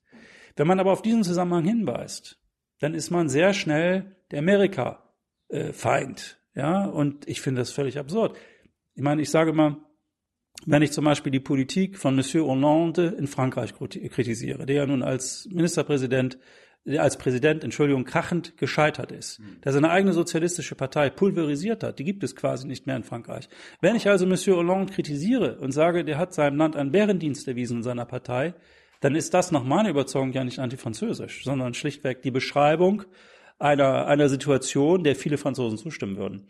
Und so ist es für mich auch, wenn ich amerikanische Politik kritisiere, als wenig hilfreich. Wenn man ein Land nach dem anderen zerlegt, bekommt man Terror und Fluchtbewegungen, ist doch klar. Mhm. Aber das ist doch nicht antiamerikanisch darauf hinzuweisen, sondern es ist eine Frage für mich des gesunden Menschenverstandes. Aber für viele ist das dann schon wieder Putin-Propaganda, weil sehr viele in der Politik, in den Medien die Welt in Schwarz und Weiß sortiert haben. Wir sind die Guten und die anderen sind die Bösen. Aber wenn man sich mit diesen Dingen wirklich befasst hat, dann weiß man natürlich, das ist Unsinn, das ist zu schlicht. Die Grautöne überwiegen im Leben allgemein und in der Politik im Besonderen auch.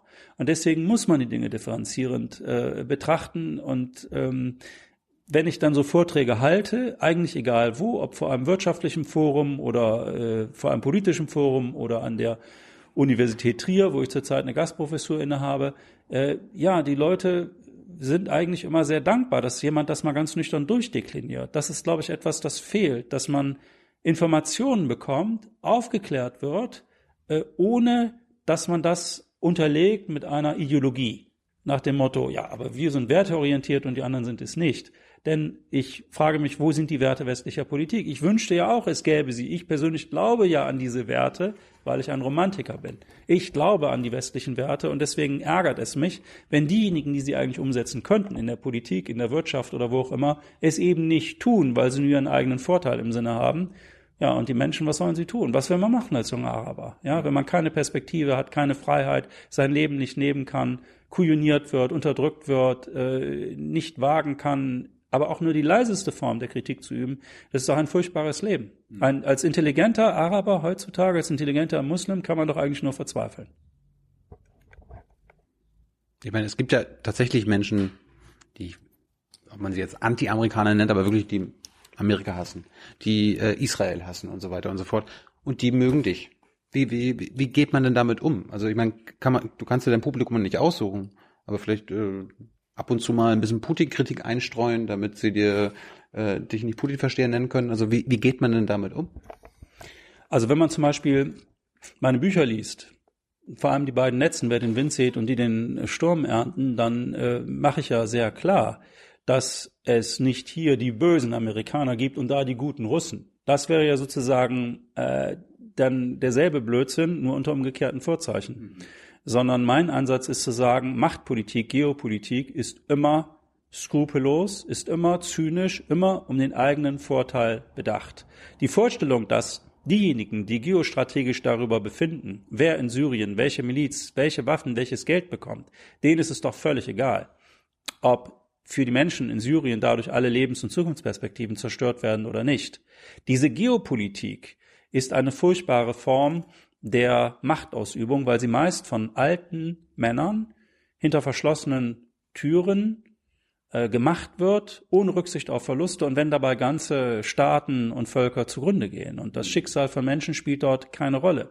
Ich sehe keinen moralischen Unterschied zwischen der Macht und der Geopolitik äh, der Amerikaner, der Russen, der Iraner oder der Chinesen, sie sind alle gleich darin, ihre eigenen Interessen ohne Rücksicht auf Verluste gegenüber anderen durchzusetzen. Deswegen würde ich dafür plädieren, dass man in der internationalen Politik sich sehr viel mehr an internationalen Rechtsnormen orientiert, als das bisher der Fall ist, und, in de und dass man vor allem auch lernt, auf Augenhöhe miteinander zu verhandeln und zu diskutieren. Im Augenblick ist es ja so, dass die Amerikaner die Russen versuchen, über den Tisch zu ziehen in Syrien. Und die Russen tun das ihrerseits natürlich mit den Amerikanern. Und das Ganze führt dann dazu, dass Syrien den Preis zu zahlen hat. Und das Ganze führt dann dazu, dass der Terror immer mehr um sich greift, dass die Flüchtlingsbewegung nicht abreißt und dass ganze Staaten ihrer Zukunft beraubt werden. Ich meine, jeder gute Mafioso lernt irgendwann, dass er Deals machen muss mit den anderen Mafiosi, weil sonst äh, zerfleischt man sich gegenseitig. Und die Moral solcher Mafiosi, die ist im Zweifel der Skrupellosigkeit einer Machtpolitik, wie sie gegenwärtig auf geopolitischer Ebene betrieben wird, äh, vorzuziehen. Ja, nicht, dass ich hier dem Mafiosi das Wort rede, aber ich glaube, dass man Deals machen muss in der internationalen Politik. Man muss sagen, okay, das sind deine Interessen, das sind meine und jetzt machen wir Deals. Wir stecken unsere Claims ab. Und so wie die Amerikaner es nicht zulassen würden, dass die Russen oder die Chinesen in Mexiko anfangen rumzufummeln oder in Zentralamerika, werden es die Russen und die Chinesen nicht zulassen, dass die Amerikaner in Syrien Assad stürzen oder in der Ukraine den Bogen überspannen aus ihrer Sicht. Und das muss man begreifen. Man muss es nicht gut finden, man muss es nicht richtig finden. Aber man muss wissen, es geht hier um Macht, es geht um Interessen und nicht um irgendwelche Werte. Ich äh, kriege immer so leichte Anwandlungen der Gesichtsrötung, wenn ich Politiker reden höre, die mir im Fernsehen etwas erzählen von der westlichen Wertegemeinschaft, da muss ich ganz schnell umschalten, am besten auf irgendein Kulturprogramm, weil äh, das hat natürlich alles mit der Realität sehr wenig zu tun. Jetzt hast du die Werte schon ein paar Mal angesprochen. Was sind denn unsere angeblich westlichen Werte? Und gibt es eigentlich auch russische Werte? Gibt es arabische Werte? Also ich glaube, wenn wir von Werten reden, dann bewegen, ich meine, die Frage ist sehr berechtigt und sehr schwierig zu, zu beantworten, weil natürlich äh, Werte verschiedene Ebenen umfassen können. Moralische, juristische, äh, ethische, religiöse. Ähm, der Kernbestand aller Religionen ist ja im Grunde genommen die Aussage, tue das Gute und meide das Böse. Und ich glaube, wenn man auf der Ebene von Werten wirklich versuchen wollte, Politik zu betreiben, dann müsste man sich sagen, welche Politik nützt eigentlich welchen Menschen in welchem Maße? Wir haben im, auf anderer Ebene können wir beobachten, dass die Reichtumsverteilung immer ungleichgewichtiger wird. Es gibt eine immer kleiner werdende Zahl von Leuten, die immer mehr an Vermögen in der Weltwirtschaft auf sich vereinen kann, während ganze. die Leistungsträger, Michael. Ja, das sind die Leistungsträger, okay.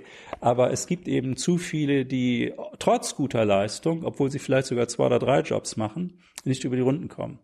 Und ich glaube, dass eine, eine wirklich wertorientierte Politik immer die Frage stellt, wem nützt das, was ich tue? Das ist sicherlich sehr idealistisch gedacht, dann machen wir uns nichts vor. Ein Politiker hat vor allem ein Interesse, entweder an die Macht zu kommen oder aber die Macht, die er schon errungen hat, zu verteidigen und zu bewahren. Das ist dem Menschen drin. Da wird man den Menschen auch nicht neu erfinden können.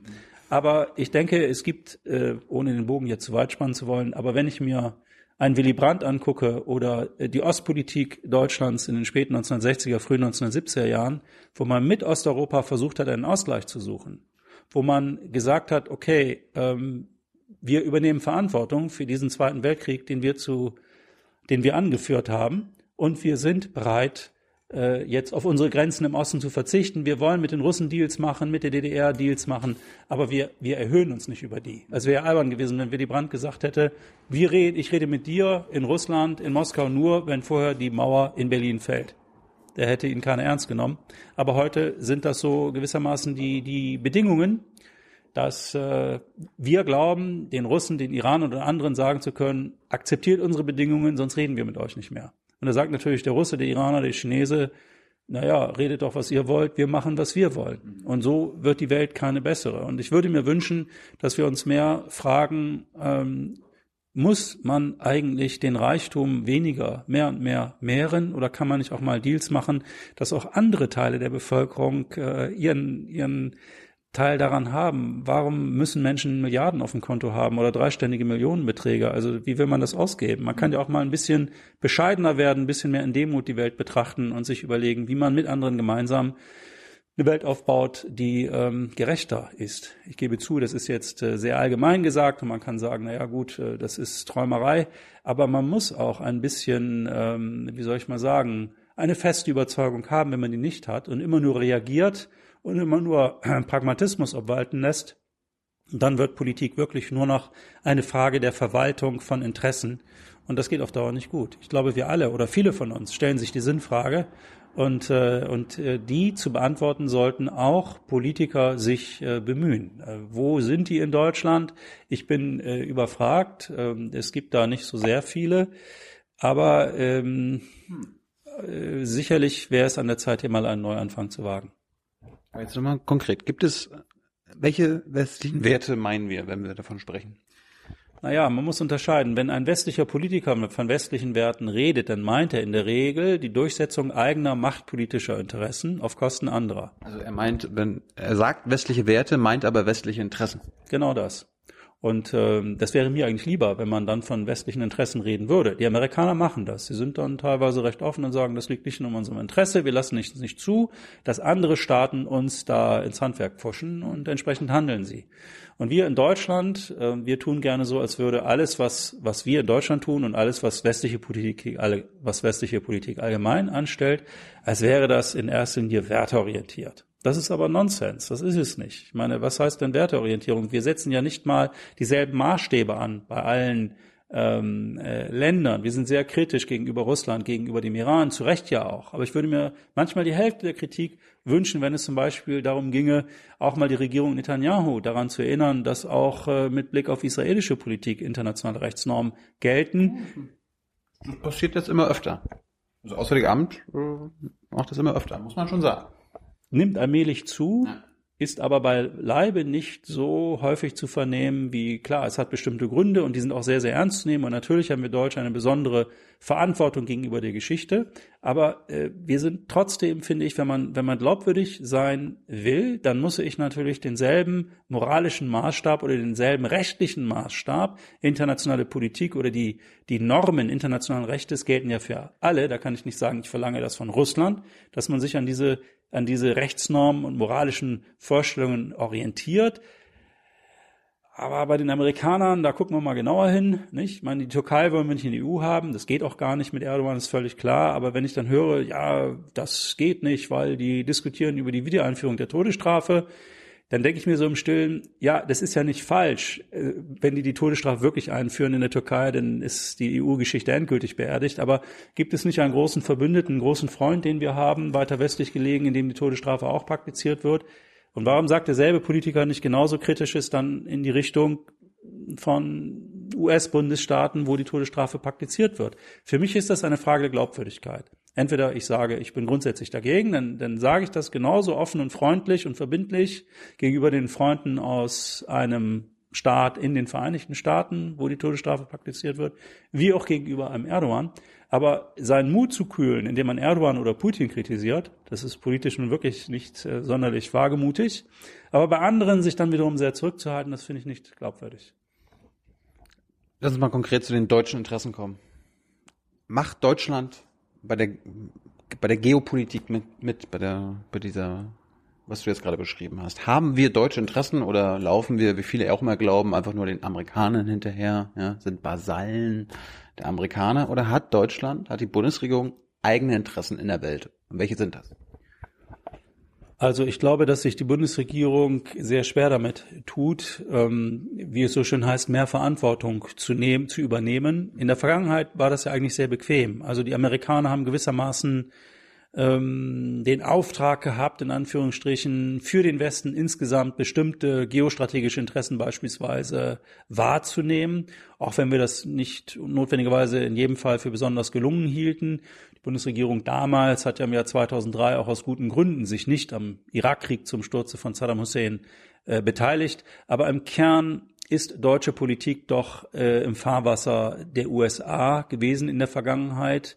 Das beginnt sich ein wenig zu ändern, dadurch, weil nun Präsident Trump auch aus der Sicht von Bundeskanzlerin Merkel jemand ist, da mag man nicht mehr so richtig daran glauben, dass man mit dem noch gemeinsam an einem Strang ziehen kann. Also es gibt hier so ganz allmählich ein Umdenken, dass die Deutschen, dass die Europäer insgesamt im Rahmen der Europäischen Union ihre eigenen Interessen mit einer größeren Selbstsicherheit und Klarheit benennen müssen, bis hin auch zu Überlegungen einer, einer gemeinsamen Verteidigung unabhängig von den USA. Das alles ist noch sehr, sehr vage, das ist noch nicht konkret, das ist alles im, im, im Fluss. Aber generell würde ich sagen, sind die Deutschen, gerade was jetzt die Politik im Nahen und Mittleren Osten anbelangt, äh, stets im Fahrwasser Washingtons gewesen und setzen eins zu eins auch äh, um, was in Washington an Vorstellungen herrscht. An einem Beispiel will ich das mal ähm, deutlich machen.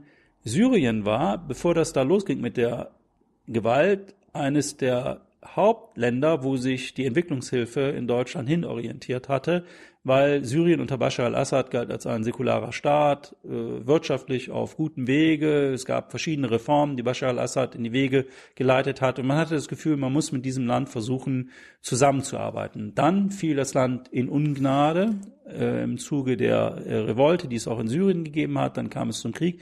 Und ruckzuck hat die Bundesregierung die Haltung der USA übernommen, Syrien zu isolieren, also sprich das syrische Regime zu isolieren, äh, Bashar al-Assad zur Unperson zu, zu stilisieren und quasi alle politischen Kontakte erst einmal einzufrieren und das innerhalb kürzester Zeit. Also es war wirklich quasi von einem Moment auf den anderen hat deutsche Politik hier umgeschaltet.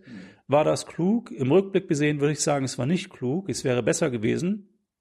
Die Deutschen hätten sich überlegt, naja, also wenn das Ganze da aus dem, aus dem Ruder läuft, wie es dann ja auch geschehen ist, und das ganze Land bricht auseinander und wir haben ja nicht nur in Syrien Chaos, auch im Irak und in anderen Teilen der Region, dann haben wir irgendwann eine massive Flüchtlingsbewegung. Wo werden die Leute sich hinorientieren? In die USA wahrscheinlich nicht, da ist der Ozean dazwischen. Also viele von denen werden in Deutschland landen, logischerweise. Wollen wir das? Soweit hat man aber nicht gedacht. Man hat dann erst angefangen darüber nachzudenken, als die Flüchtlinge dann hier vor zwei Jahren wirklich vor der Tür standen. Auf einmal war guter Rat teuer. Dann hat Merkel eben gesagt, machet auf die Tore. Das hatte die entsprechenden innenpolitischen Verwerfungen. Wir erinnern uns, große innenpolitischen äh, Zoff gab es und, und viel Kritik seitens der CSU. Die AfD ist dadurch massiv erstarkt. Nicht nur in Deutschland haben die Rechtspopulisten Furore gemacht, zugelegt als Ergebnis dieser Flüchtlingsbewegung, sondern äh, in anderen europäischen Ländern auch. Kurzum, manchmal hilft es einfach ein bisschen auch nach vorne zu denken und eigene Interessen mit größerer Selbstsicherheit zu benennen ich würde mir wünschen, dass das die Deutschen mehr tun. Merkel hat jetzt gewissermaßen hier zu Protokoll gegeben, wir müssen als Europäer mehr unsere eigenen Interessen wahrnehmen. Und ich hoffe, dass die Europäer, dass die Europäische Union das auch selbstbewusst tun werden. Ich meine, ich habe jetzt gehört, du berätst auch die Bundesregierung. Warum sagst du denen das nicht?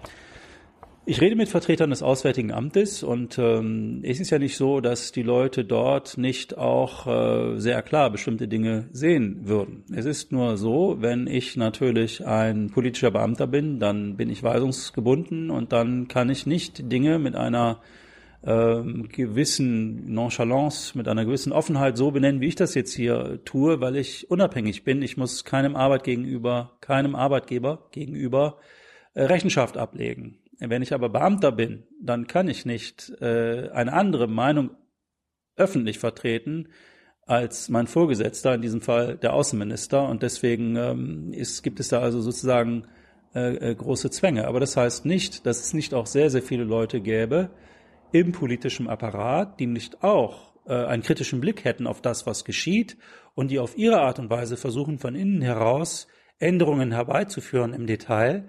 Aber natürlich die Politik ist ein großes Ganzes und es gibt sehr viele Stränge, die hier bedient werden wollen. Und natürlich, wenn, wenn Frau Merkel mit amerikanischen oder mit EU-Vertretern redet, dann, dann muss sie natürlich sehen, wie sie deutsche Interessen vertritt, wie sie auch sich selbst nicht in eine schwierige Situation bringt. Wir sind ja jetzt ja fast schon im Wahlkampf. Also das ist auch nicht einfach, Politiker zu sein. Und es ist ja auch nicht so, dass man als Politiker notwendigerweise viele Verbündete hätte.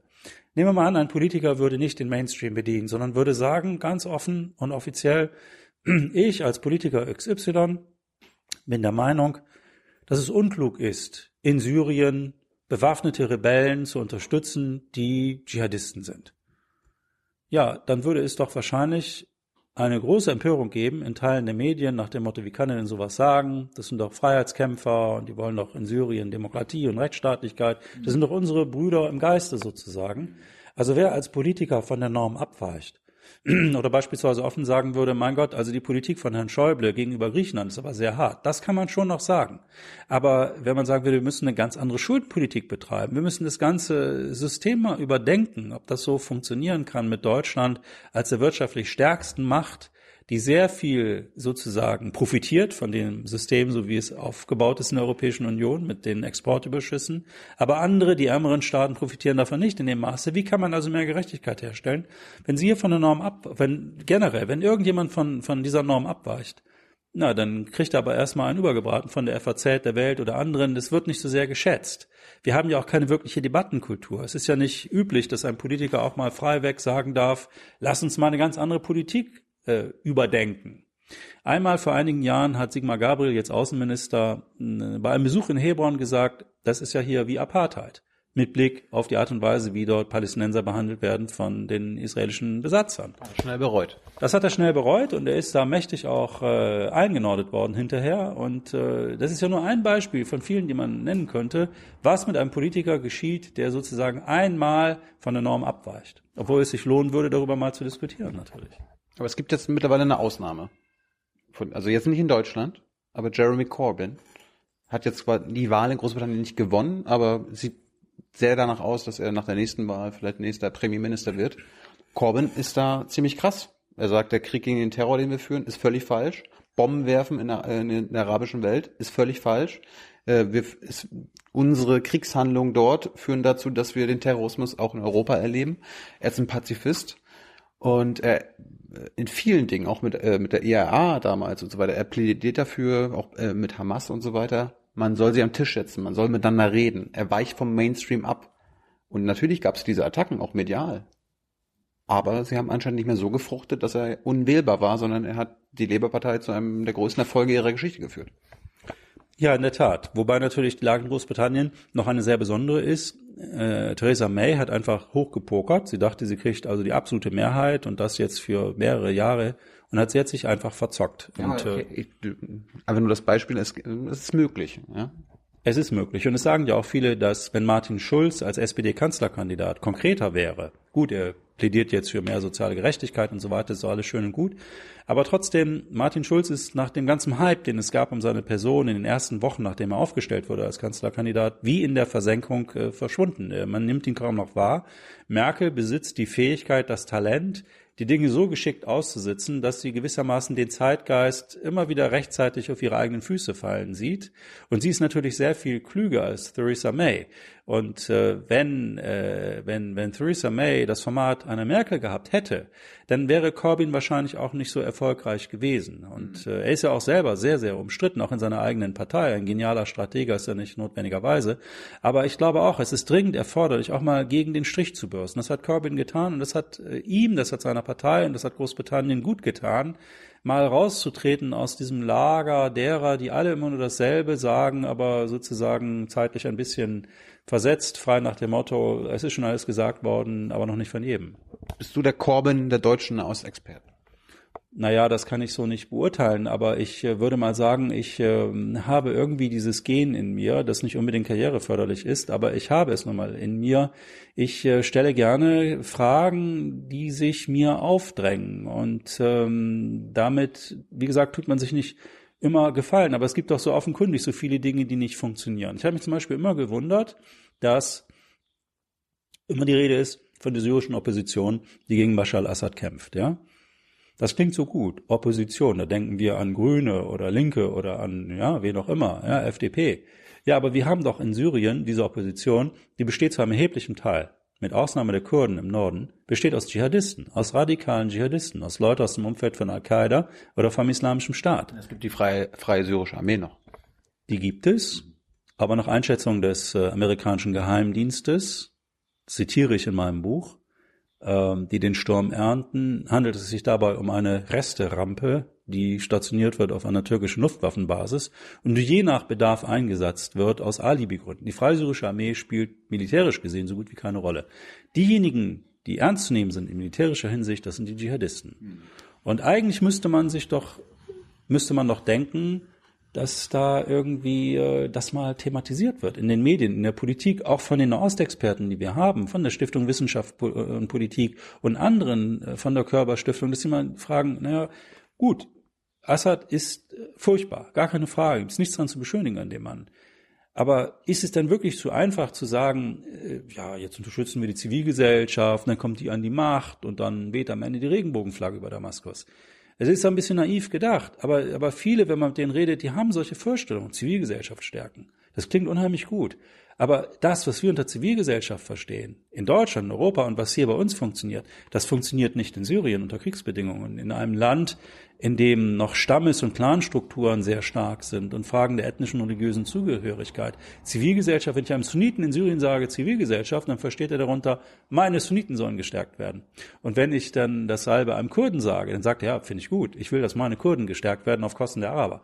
Und so will jeder sich selber sozusagen einen Vorteil verschaffen, aber das verstehen eben viele nicht. Ich würde mir wünschen, dass es mehr Bereitschaft gibt, einfach kritische Fragen zu stellen. Ich habe, als ich dieses Buch, die den Sturm ernten, recherchiert habe, selber nicht gewusst, dass die ersten massiven Waffenlieferungen für die syrischen aufständischen Rebellen, Terroristen, je nachdem, aus Libyen gekommen sind. Von den Amerikanern verschifft nach Syrien. Das war die Aufgabe des amerikanischen Konsulates in Benghazi, bis der dortige Botschafter dort im September 2012 ermordet wurde. Und äh, das alles ist auch dokumentiert. Man kann das relativ mühelos recherchieren. Das hat aber nie einer getan, nie einer gemacht.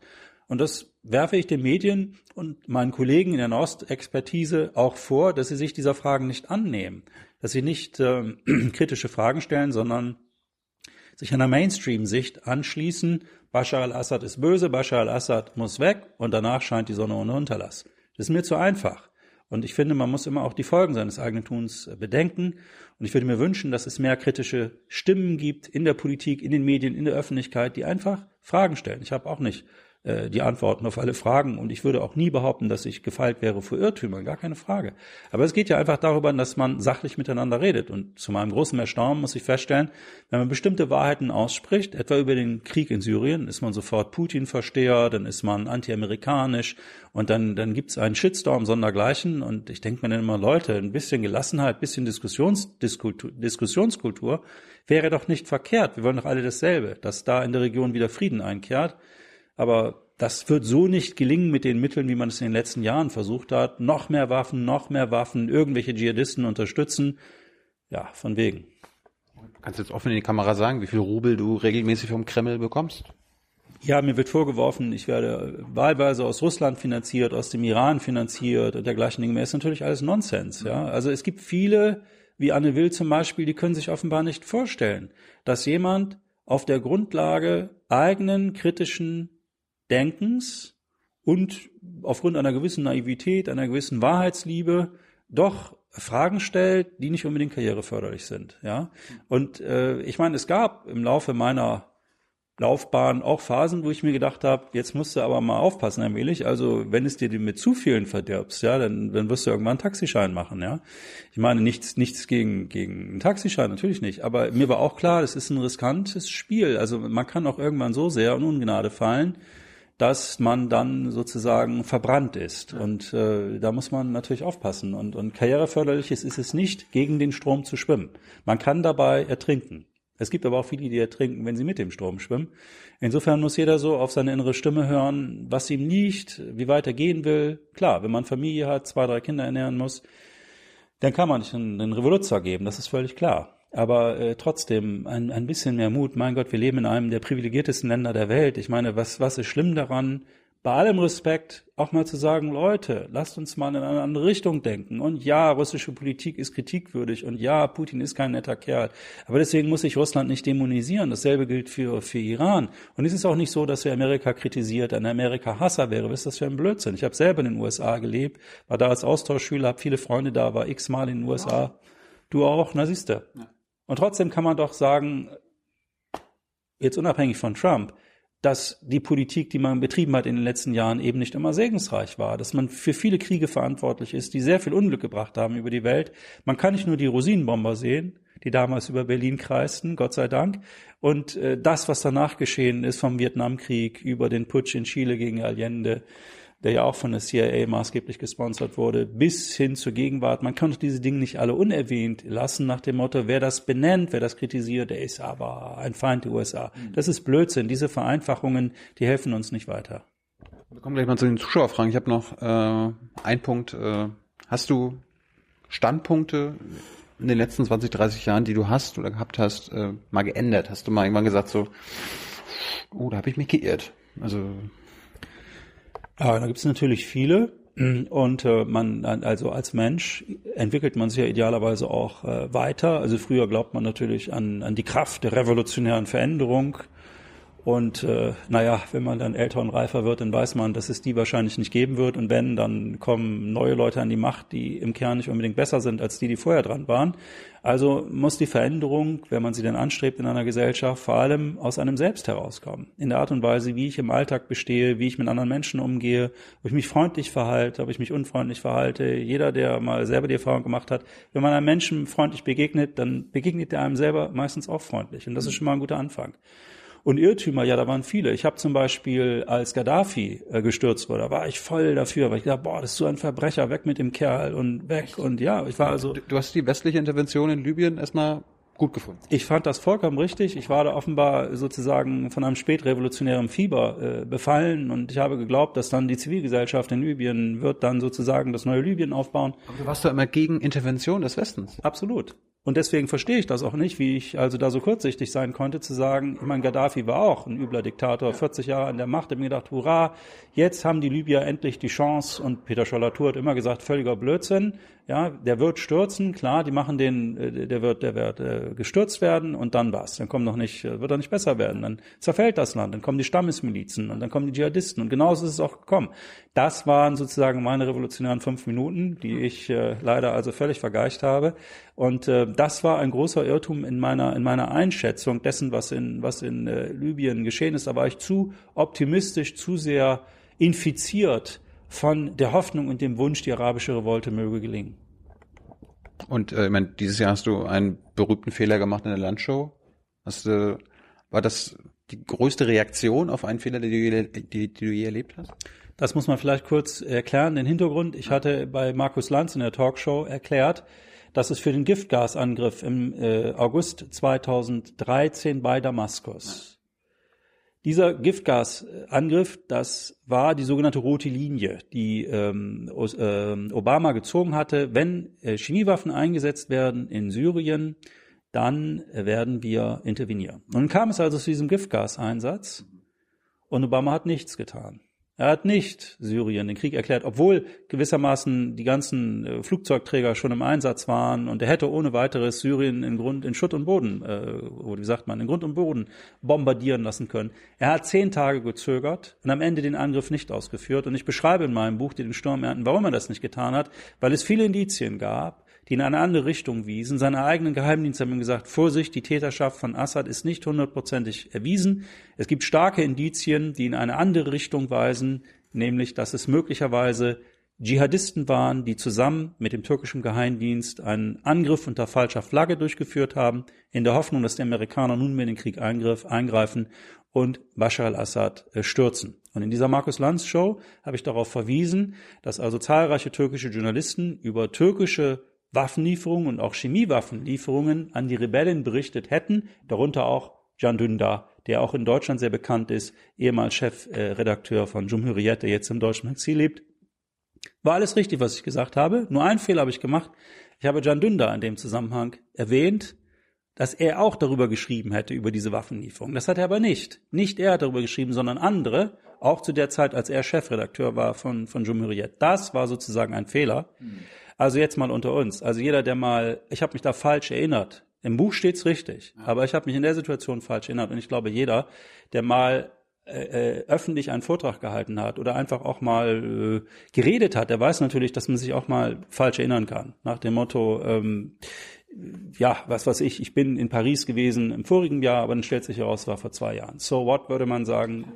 Aber in diesem Fall nun haben einige das zum Anlass genommen, sich nicht etwa mit der Frage auseinanderzusagen, es ist ja hochinteressant, was Lüders da sagt, mit diesen Hinweisen, dass es möglicherweise ganz andere Kräfte gewesen sein könnten. Damit habe ich ja das offizielle Narrativ, die offizielle Erzählung, wir in Deutschland, im Westen, wir unterstützen die Guten, die Oppositionellen im Kampf gegen das Böse, gegen Bashar al-Assad. Dieses Narrativ habe ich quasi durch meinen Hinweis in Frage gestellt. Und es gab einen riesen Shitstorm. Die Leute konnten mich ja nicht direkt angreifen, aber dieser John Dündar-Fehler, das wurde mir jetzt sozusagen hochgejazzt. Da gab es dann ein Interview der Frankfurter Allgemeinen Sonntagszeitung und John Dündar wurde mit den Worten zitiert, alles Unsinn, nicht? Er hätte er nie gesagt und so weiter. Und im Gespräch mit John Dünder stellte sich das dann alles ein bisschen anders dar. Und es gab aber dennoch, wenn die, wie soll ich sagen, wenn der Stein erstmal ins Rollen kommt, dann, äh, dann, dann rollt er und, und viele äh, dachten nun, na wunderbar, jetzt können wir den das mal richtig fertig machen. Denn das geht zu weit, dass einer, der Renommee hat, der auch nicht ganz blöd ist, sozusagen mit fundierten Argumenten sagt, liebe Leute, das, was ihr glaubt und was den Mainstream darstellt bei uns mit Blick auf diesen Konflikt, könnte möglicherweise in der Sache nicht uneingeschränkt korrekt sein. Das gilt in einigen Kreisen als Blasphemie und damit war ich sozusagen zum Abschluss freigegeben kulminierend dann natürlich in der Einladung bei Anne Will, die dann eine sehr maliziöse Frage mir stellte, sinngemäß des Inhaltes, naja, Sie kritisieren immer den Besten. Werden Sie eigentlich dafür bezahlt, äh, für den Quatsch, den Sie da erzählen? Äh, das war natürlich ganz klar, äh, ich sage mal, der Versuch, mich öffentlich hinzurichten. Im Nachhinein habe ich mir gedacht, ist ja sehr schwierig. Was macht man in so einer Situation? Ja, vier Millionen Zuschauer, also in der Kneipe würde ich sagen, weißt du was, ne, have a nice day. Aber das kann man da nicht so gut machen. Also wie verhält man sich? Das ist ziemlich heikel. Und im Nachhinein äh, muss ich sagen, vielleicht hätte ich Sie fragen sollen, aber ich meine, meine, meine wirtschaftlichen Interessen sind so gering, also wenn ich das vergleiche mit einer Anne Will beispielsweise, die ständig Vorträge hält oder, oder äh, einem, der war ja auch, der Kornblumen war da, der sehr schwergewichtige amerikanische Botschafter, der in zahlreichen Vorständen sitzt. Äh, das wurde natürlich alles nicht angesprochen. Aber mir wurde unterstellt, ich hätte wirtschaftliche Kontakte, die dazu führen würden, dass ich mich dann doch erfreche, die Dinge so zu sehen, wie ich sie sehe. Und das war natürlich ziemlich, ziemlich maliziös. Und es gab ja auch dann äh, sehr, sehr viel Kritik an ihr.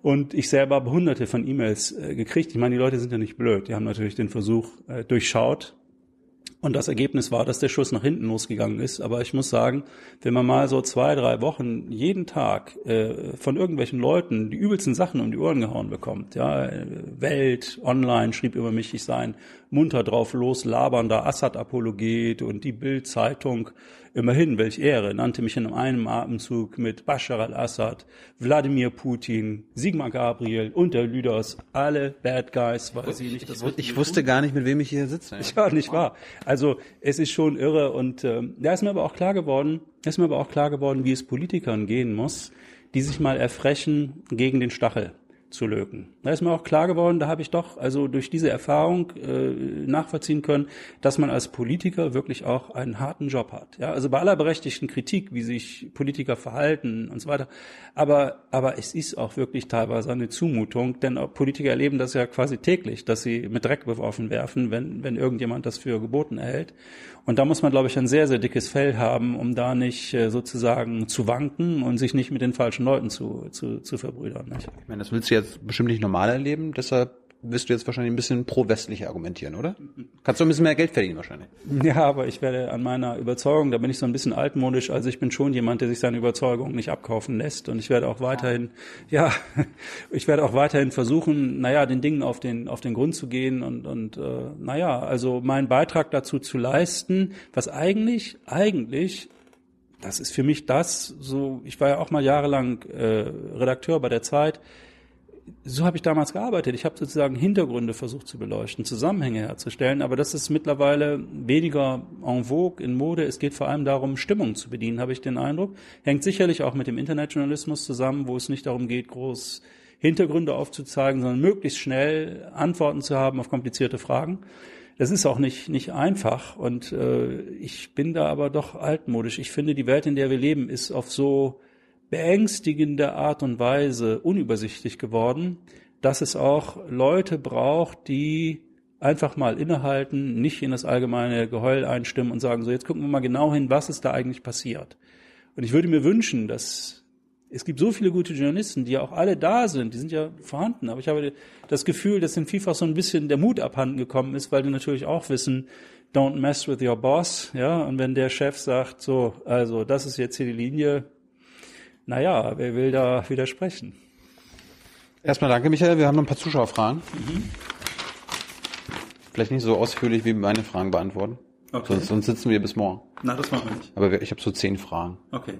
Äh, Suliman will wissen, Herr Lüders, im medialen Diskurs vertreten Sie oft eine Außenseiterposition, auf YouTube hingegen werden Ihre Vorträge massenhaft geklickt und geliked. Wie erklären Sie, Sie sich diese Diskrepanz?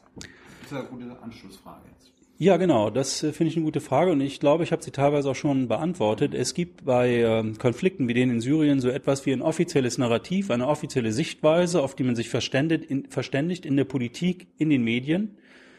Und äh, dann sind sich eigentlich. Da sitzen Leute am runden Tisch und sagen, okay, wir brauchen jetzt hier mal ein Narrativ oder wie, wie kann man sich das vorstellen? Weil weißt ja auch wieder, es gibt dann wieder irgendwelche Verschwörungstheoretiker, die sagen, ah, das ist eine Verschwörung. Na, ich glaube, das ist viel banaler. Ja. Es gibt einen deutschen Medienwissenschaftler, Uwe Timm heißt der, der hat ein wunderbares Buch geschrieben, das heißt Mainstream.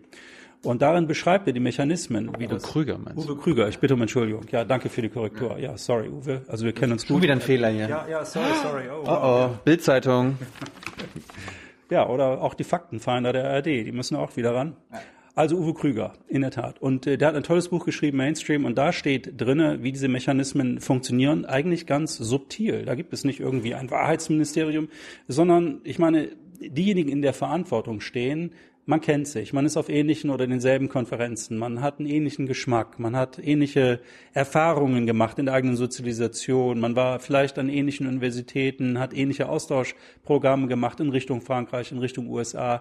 Also durch Osmose gewissermaßen, äh, durch Hautatmung äh, verbreitet sich da so ein, ein Odeur, ein Geruch, der, da muss man gar nicht viel Worte äh, drüber verlieren, so wie es eben in bestimmten Kreisen völlig klar ist, dass man den Bio-Joghurt isst und nicht den, den Chemie-Joghurt. Da muss man ja auch nicht drüber diskutieren, das ist einfach klar. Und ich glaube, so ein bisschen geht das auch in diese, in diese Richtung. Und ähm, das, sind, das sind keine Verschwörungen, die hier stattfinden, aber ich glaube, es gibt Leute, die sich gut kennen, und die sich sehr schnell einig werden mit Blick auf die Frage, ja, was halten wir denn nun hiervon oder davon? Daniel, wir wissen, welche deutsch- und englischsprachigen Presseerzeugnisse sollte man lesen, wenn man möglichst gut über den Nahen und Mittleren Osten informiert sein möchte? Und was sollte man ganz besonders meiden? Bin mal. Ja, schwierig zu beantworten. Das hängt natürlich ein bisschen von den persönlichen Geschmäckern und Vorlieben ab. Aber welche deutschen Medien liest du, um dich zu informieren? Ja, also ehrlich gesagt nicht so sehr viel. Ich lese quer natürlich, was die Zeitungen berichten, um zu wissen, was ist sozusagen jetzt die, die, die Linie oder was schreibt jemand, der jetzt in Kairo oder sonst wo sitzt. Aber das sind eigentlich nicht die wirklich entscheidenden äh, Quellen für mich und, und eigentlich ist das auch alles nicht sehr informativ. Es reicht jedenfalls nicht aus. Also eine Quelle, die ich sehr empfehlen kann, ist im Internet mühelos zu finden, Al-Monitor, al-monitor.com.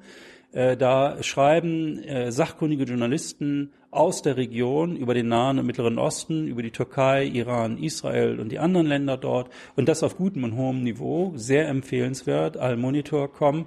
Und dann gibt es auch eine Internetplattform aus den USA, die nicht nur über den Nahen Osten oder nur in seltenen Fällen über den Nahen Osten schreibt, die aber auch sehr, sehr empfehlenswert ist, The Intercept. The Intercept, was äh, aus dem Umfeld von Edward Snowdens äh, Leuten gegründet worden ist. Sehr informativ und hintergründig. So ein Medium würde ich mir für Deutschland wünschen. Hoch äh, qualifizierte, äh, analytisch recherchierende Journalisten. Da geht es nicht um Meinung, sondern es wird alles mit Fakten belegt. Und äh, finanzieren tun sie sich bislang jedenfalls durch die Unterstützung von Pierre Omjida, das ist der Begründer von eBay, mhm. der dann irgendwann mal eine sehr äh, großzügige dreistellige Millionensumme gestiftet hat. Und diese Form des unabhängigen Internetjournalismus, das ist natürlich klasse. Also The Intercept auch ebenfalls sehr zu empfehlen. Es gibt natürlich viele andere Quellen, aber die muss man, es ist wirklich nicht einfach zu sagen, lies die drei, vier Sachen und dann bist du gut informiert, sondern man muss ein bisschen gucken. Auch der Internetauftritt von Al Jazeera zum Beispiel, des englischsprachigen Programmes, ist ziemlich gut. Al Jazeera ist Katar orientiert, das muss man wissen. Man muss da also ein bisschen kritisch gegenlesen, aber die haben trotzdem viele Informationen, die bekommen wir nicht ähm, bei ARD oder ZDF. Apropos unabhängiger Journalismus, äh, dieses Format ist nur durch eure finanzielle Unterstützung möglich. Ja? Dankeschön. Ähm, Felix will wissen, wieso wird so wenig über den Jemenkrieg berichtet? Ja, eine sehr berechtigte Frage. Ich glaube, es hängt wesentlich damit zusammen, weil der Jemenkrieg nicht so dieses äh, Schwarz-Weiß-Schema bedient. Dieser Krieg ist ziemlich absurd, er ist mörderisch, es sterben Zehntausende, äh, dort herrscht Hungersnot, eine Cholera-Epidemie droht, aber dieser Krieg findet bei uns kaum statt. Es hängt wahrscheinlich damit zusammen, dass der Hauptakteur dieses Krieges Saudi-Arabien ist. Saudi-Arabien hat diesen Krieg begonnen im Jemen, unmittelbar nach dem äh, nach der Unterzeichnung des Atomabkommens Abkommens mit dem Iran. Und es ist offenbar so, dass die Amerikaner gewissermaßen damals noch unter Obama Saudi-Arabien grünes Licht gegeben haben, in Jemen angeblich den Iran bekämpfen zu können. Offiziell die Houthi-Rebellen, die dort im Jemen kämpfen, die werden, äh, so die Behauptung der Saudis, aus dem Iran unterstützt. Es gibt für diese Behauptung aber wenig Belege. Der Iran ist im Jemen nicht wirklich engagiert, denn der Jemen ist für den Iran viel zu unwichtig. Aber für saudische Verhältnisse, man will im Jemen dem Iran eine Niederlage herbeiführen. Das ist ziemlich absurd, denn das Land ist sehr gebirgig. Man kann keinen Krieg dort gewinnen. Und wie lange das Land Saudi-Arabien diesen Krieg noch sich erlauben kann, ist völlig offen. Aber das Entscheidende ist, die Saudis sind gar nicht in der Lage, diesen Krieg selber zu führen, sondern sie brauchen die britische und amerikanische Militärhilfe, um diesen Krieg zu führen, der ein sehr grausamer Krieg ist, der sich vor allem gegen die Zivilbevölkerung richtet. Und darüber möchte man natürlich nicht so richtig, ich meine, das sind ja die Guten. Die Briten, die Amerikaner, das sind unsere Brüder im Geiste. Und wenn man jetzt, wenn, ich sag mal so, wenn die Russen die Saudis unterstützen würden im Kampf äh, gegen die Houthi-Rebellen im Jemen, dann wäre die Berichterstattung eine andere. Denn dann wären sozusagen das Gut-Böse-Schema würde dann wieder greifen. Und dann würde man Saudi-Arabien wahrscheinlich empfehlen, dringend sich neu zu orientieren. Aber dadurch, dass das eben so eine, so eine komplexe Gemengelage ist und Saudi-Arabien eng mit Großbritannien und den USA zusammenarbeitet, um diesen Krieg führen zu können, scheint das keine wirkliche Priorität zu sein. Hinzu kommt, aus dem Land erreichen es keine Flüchtlinge, also weg damit. Gibt es eine westliche Intervention in den letzten 20, 30 Jahren, die erfolgreich war, die richtig war? Nein, die kann es auch nicht geben, denn militärische Interventionen verschlimmbessern die Verhältnisse in den Ländern, gegen die sie sich richten, nur. Sicherlich ist es das eine, eine Ordnung wie die von Saddam Hussein im Irak zu zerstören. Aber wie eine neue Ordnung aufbauen, das ist nicht ohne weiteres möglich. Das sehen wir ja, dass alle Militärinterventionen, die stattgefunden haben, nach 9-11, nach dem 11. September 2001, ein Riesenchaos hervorgerufen haben. Zum Zeitpunkt des 11. September 2001 gab es weltweit ein paar hundert ähm, Dschihadisten vom Schlage Al-Qaidas und ein paar tausend Sympathisanten. Heute gibt es Zehntausende Aktivisten vom Schlage Al-Qaidas und Hunderttausende Sympathisanten, wenn nicht Millionen. Und das ist das Ergebnis dieser Militärintervention, angeführt von den USA, die ganze Länder zerlegt haben in der Region. Und diese Entwicklung wieder rückgängig zu machen, ist, äh, ist schier unmöglich. Man kann nicht mit militärischen Mitteln den Frieden erzwingen oder gar einen Regimewechsel herbeiführen, der in der Bevölkerung plausibel und überzeugend wäre, denn jedes Regime, das an die Macht kommt im Zuge einer militärischen Intervention, steht im Makel des Besatzerregimes. Ähm, kurze Antwort, ist die deutsche Beteiligung am Krieg gegen den Terror oder an dieser Anti-ISIS-Koalition falsch? Nein, den islamischen Staat sollte man bekämpfen, aber man sollte vor allem auch erkennen, dass die Gründe dafür, dass er so erstarkt ist, die Zerstörung der staatlichen Strukturen im Irak, und in Syrien, in weiten Teilen Syriens ist. Und äh, wenn man über diese Dinge nicht nachdenkt, dann kann man den islamischen Staat nicht erfolgreich bekämpfen. Er wird aus Raqqa und aus Mosul über kurz oder lang vertrieben werden. Aber das ist nicht das Ende des islamischen Staates. Er wird in den Untergrund gehen. Der Terror wird weitergehen, auch in Europa, im Iran und anderswo. Wir werden also noch lange mit dieser Geißelterror leben müssen. Aber wir helfen ja mit dabei, ähm, ISIS-Stellungen zu bombardieren in Syrien und im Irak und dort sterben auch durch unsere Mithilfe, hunderte Zivilisten und so weiter. Ich habe jetzt nicht ganz verstanden, warum das jetzt richtig ist. Ja. Es ist richtig, den islamischen Staat zu bekämpfen, durch, aber durch Bombardierung, wo auch Zivilisten sterben. Nein, das mit den Zivilisten, das ist natürlich eine sehr unglückliche Entwicklung. Ähm, ist übrigens interessant, auch hier wieder den Unterschied zu sehen in der medialen Darstellung, als in Ost-Aleppo als Ergebnis russischer und syrischer Regimebombardements Zivilisten starben, war das ein großer Aufschrei in den westlichen Medien. Äh, während jetzt, äh, gut, das wird vermeldet, da sterben Zivilisten nach dem Motto, ist unglücklich, tut uns auch wahnsinnig leid, aber ist nicht zu, nicht zu ändern. Das untersuchen wir. Das untersuchen wir, genau, gibt es eine Kommission. Äh, aber gut, man kann das alles machen, aber wie gesagt, irgendwann wird Raqqa, wird Mosul befreit sein vom Islamischen Staat, aber dann was? Und diese, diese Bombardierung, die zivilen Toten, das führt natürlich zu Rachegefühlen und so weiter und so fort. Mit militärischen Mitteln allein und Luftangriffen insbesondere kann man das Terrorproblem nicht besiegen, sondern man muss immer die Frage stellen, was hat diesen Terror so stark gemacht? Was ist seine soziale Basis? Und da sind wir wieder bei der Zerstörung der Staaten und äh, da muss man rangehen. Aber wie will man das tun? Diesen Zusammenhang zu erkennen, fällt vielen schwer. Und mit einem Donald Trump als US-Präsident ist es schwer vorstellbar, dass es hier eine Neuorientierung geben wird. Stimmst du äh, Noam Chomsky zu, der bei uns gesagt hat, äh, die US-Drohnenangriffe sind unsere Art von Terrorismus?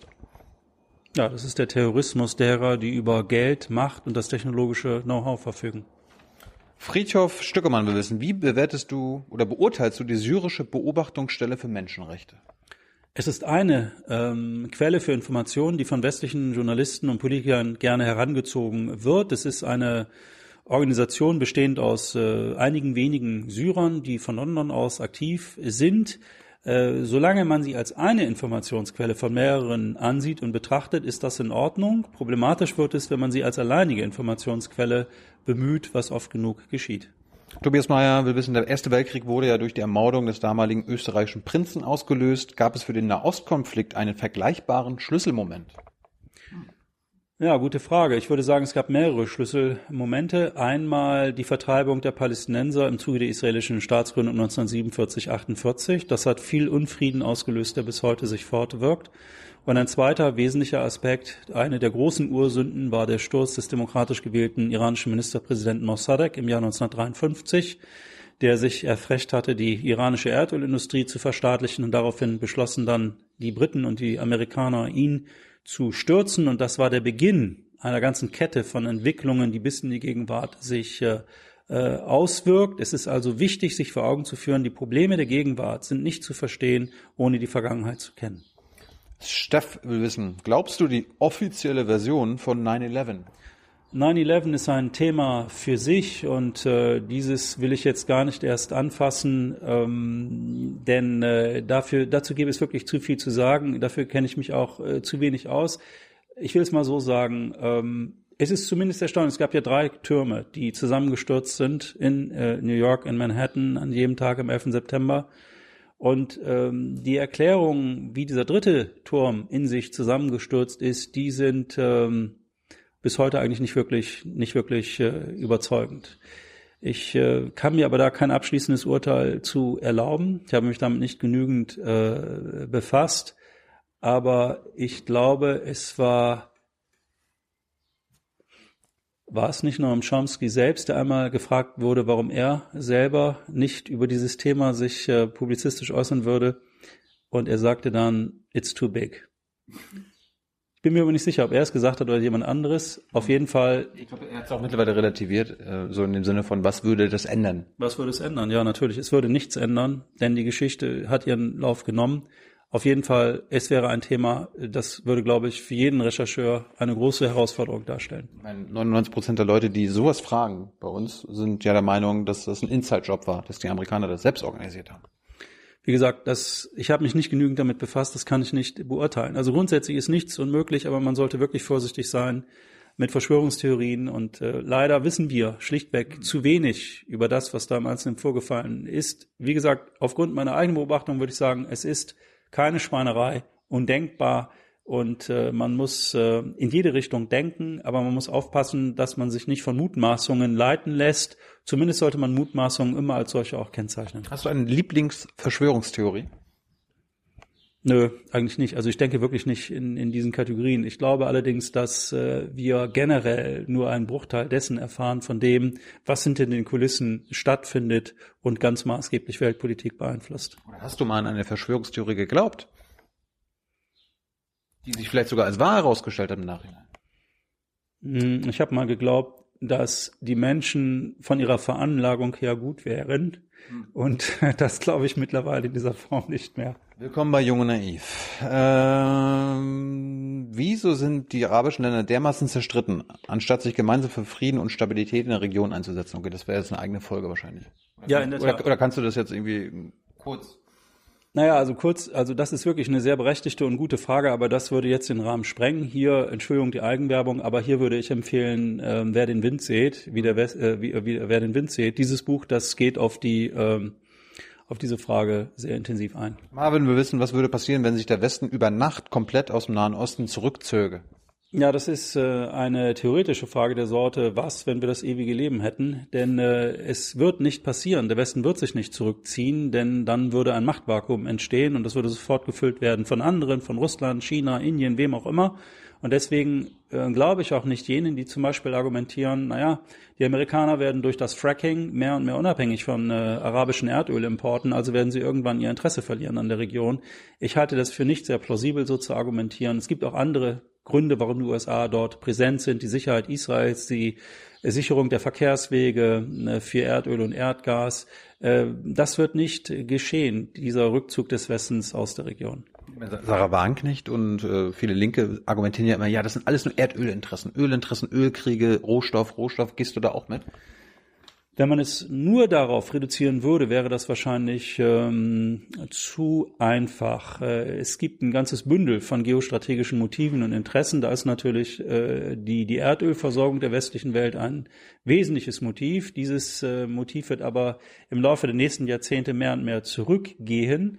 Aber die anderen geostrategischen Belange, die, die werden bleiben, vor allem auch äh, mit Blick auf China. China ist gerade dabei, das Seidenstraßenprojekt zu realisieren, das äh, zur Folge hat, dass äh, die Chinesen eigene äh, Land- und Seeverbindungen bis in Richtung Türkei und Europa schaffen wollen, um auf diese Art und Weise ihre Produkte weltweit zu vermarkten.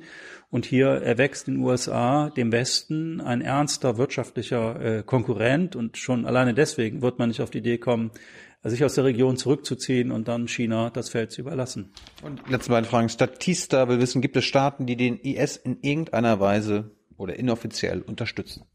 Na, offiziell tut das äh, kein Land, aber inoffiziell äh, gibt es äh, Länder, die, äh, ohne dass es dafür gerichtsverwertbare Beweise gäbe, das ist ganz klar. Aber es ist, es gilt doch als gesichert anzunehmen, dass reiche Einzelpersonen und reiche religiöse Institutionen aus den Golfstaaten dem Islamischen Staat Geld zukommen äh, lassen.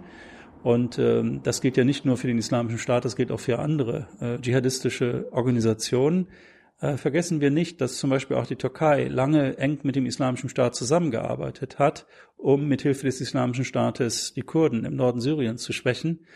Und diese Komplexität der vielen Allianzen erklärt ja auch, warum es einfache Lösungen für den Syrienkrieg nicht geben kann, weil hier zu viele Köche sind, die den, die den Brei immer wieder verderben. Es gibt halt immer noch dieses Schema, der Feind meines Feindes ist mein Freund.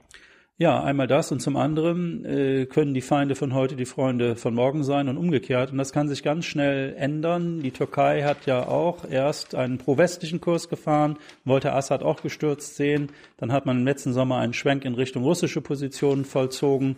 Und äh, wie lange die jetzt anhält, diese eher russlandorientierte Position, wird sich zeigen. Möglicherweise macht die Türkei im halben Jahr, in einem Jahr wieder einen Schwenk, je nachdem, was Erdogan für, für sinnvoll und richtig erachtet. Liebe Hörer, hier sind Thilo. Und Tyler, Jung und Naiv gibt es ja nur durch eure Unterstützung. hier gibt's keine Werbung, höchstens für uns selbst. Aber wie ihr uns unterstützen könnt, Oder sogar Produzenten werdet. erfahrt ihr in der Podcast-Beschreibung. Zum Beispiel per PayPal oder Überweisung. Und jetzt geht's weiter.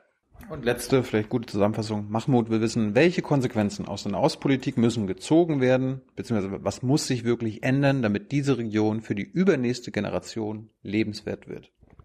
Viel Spaß. Ja, da würde ich sagen, müssen erstmal die arabischen Eliten sich neu erfinden, mehr leisten, als sich nur selber zu bereichern.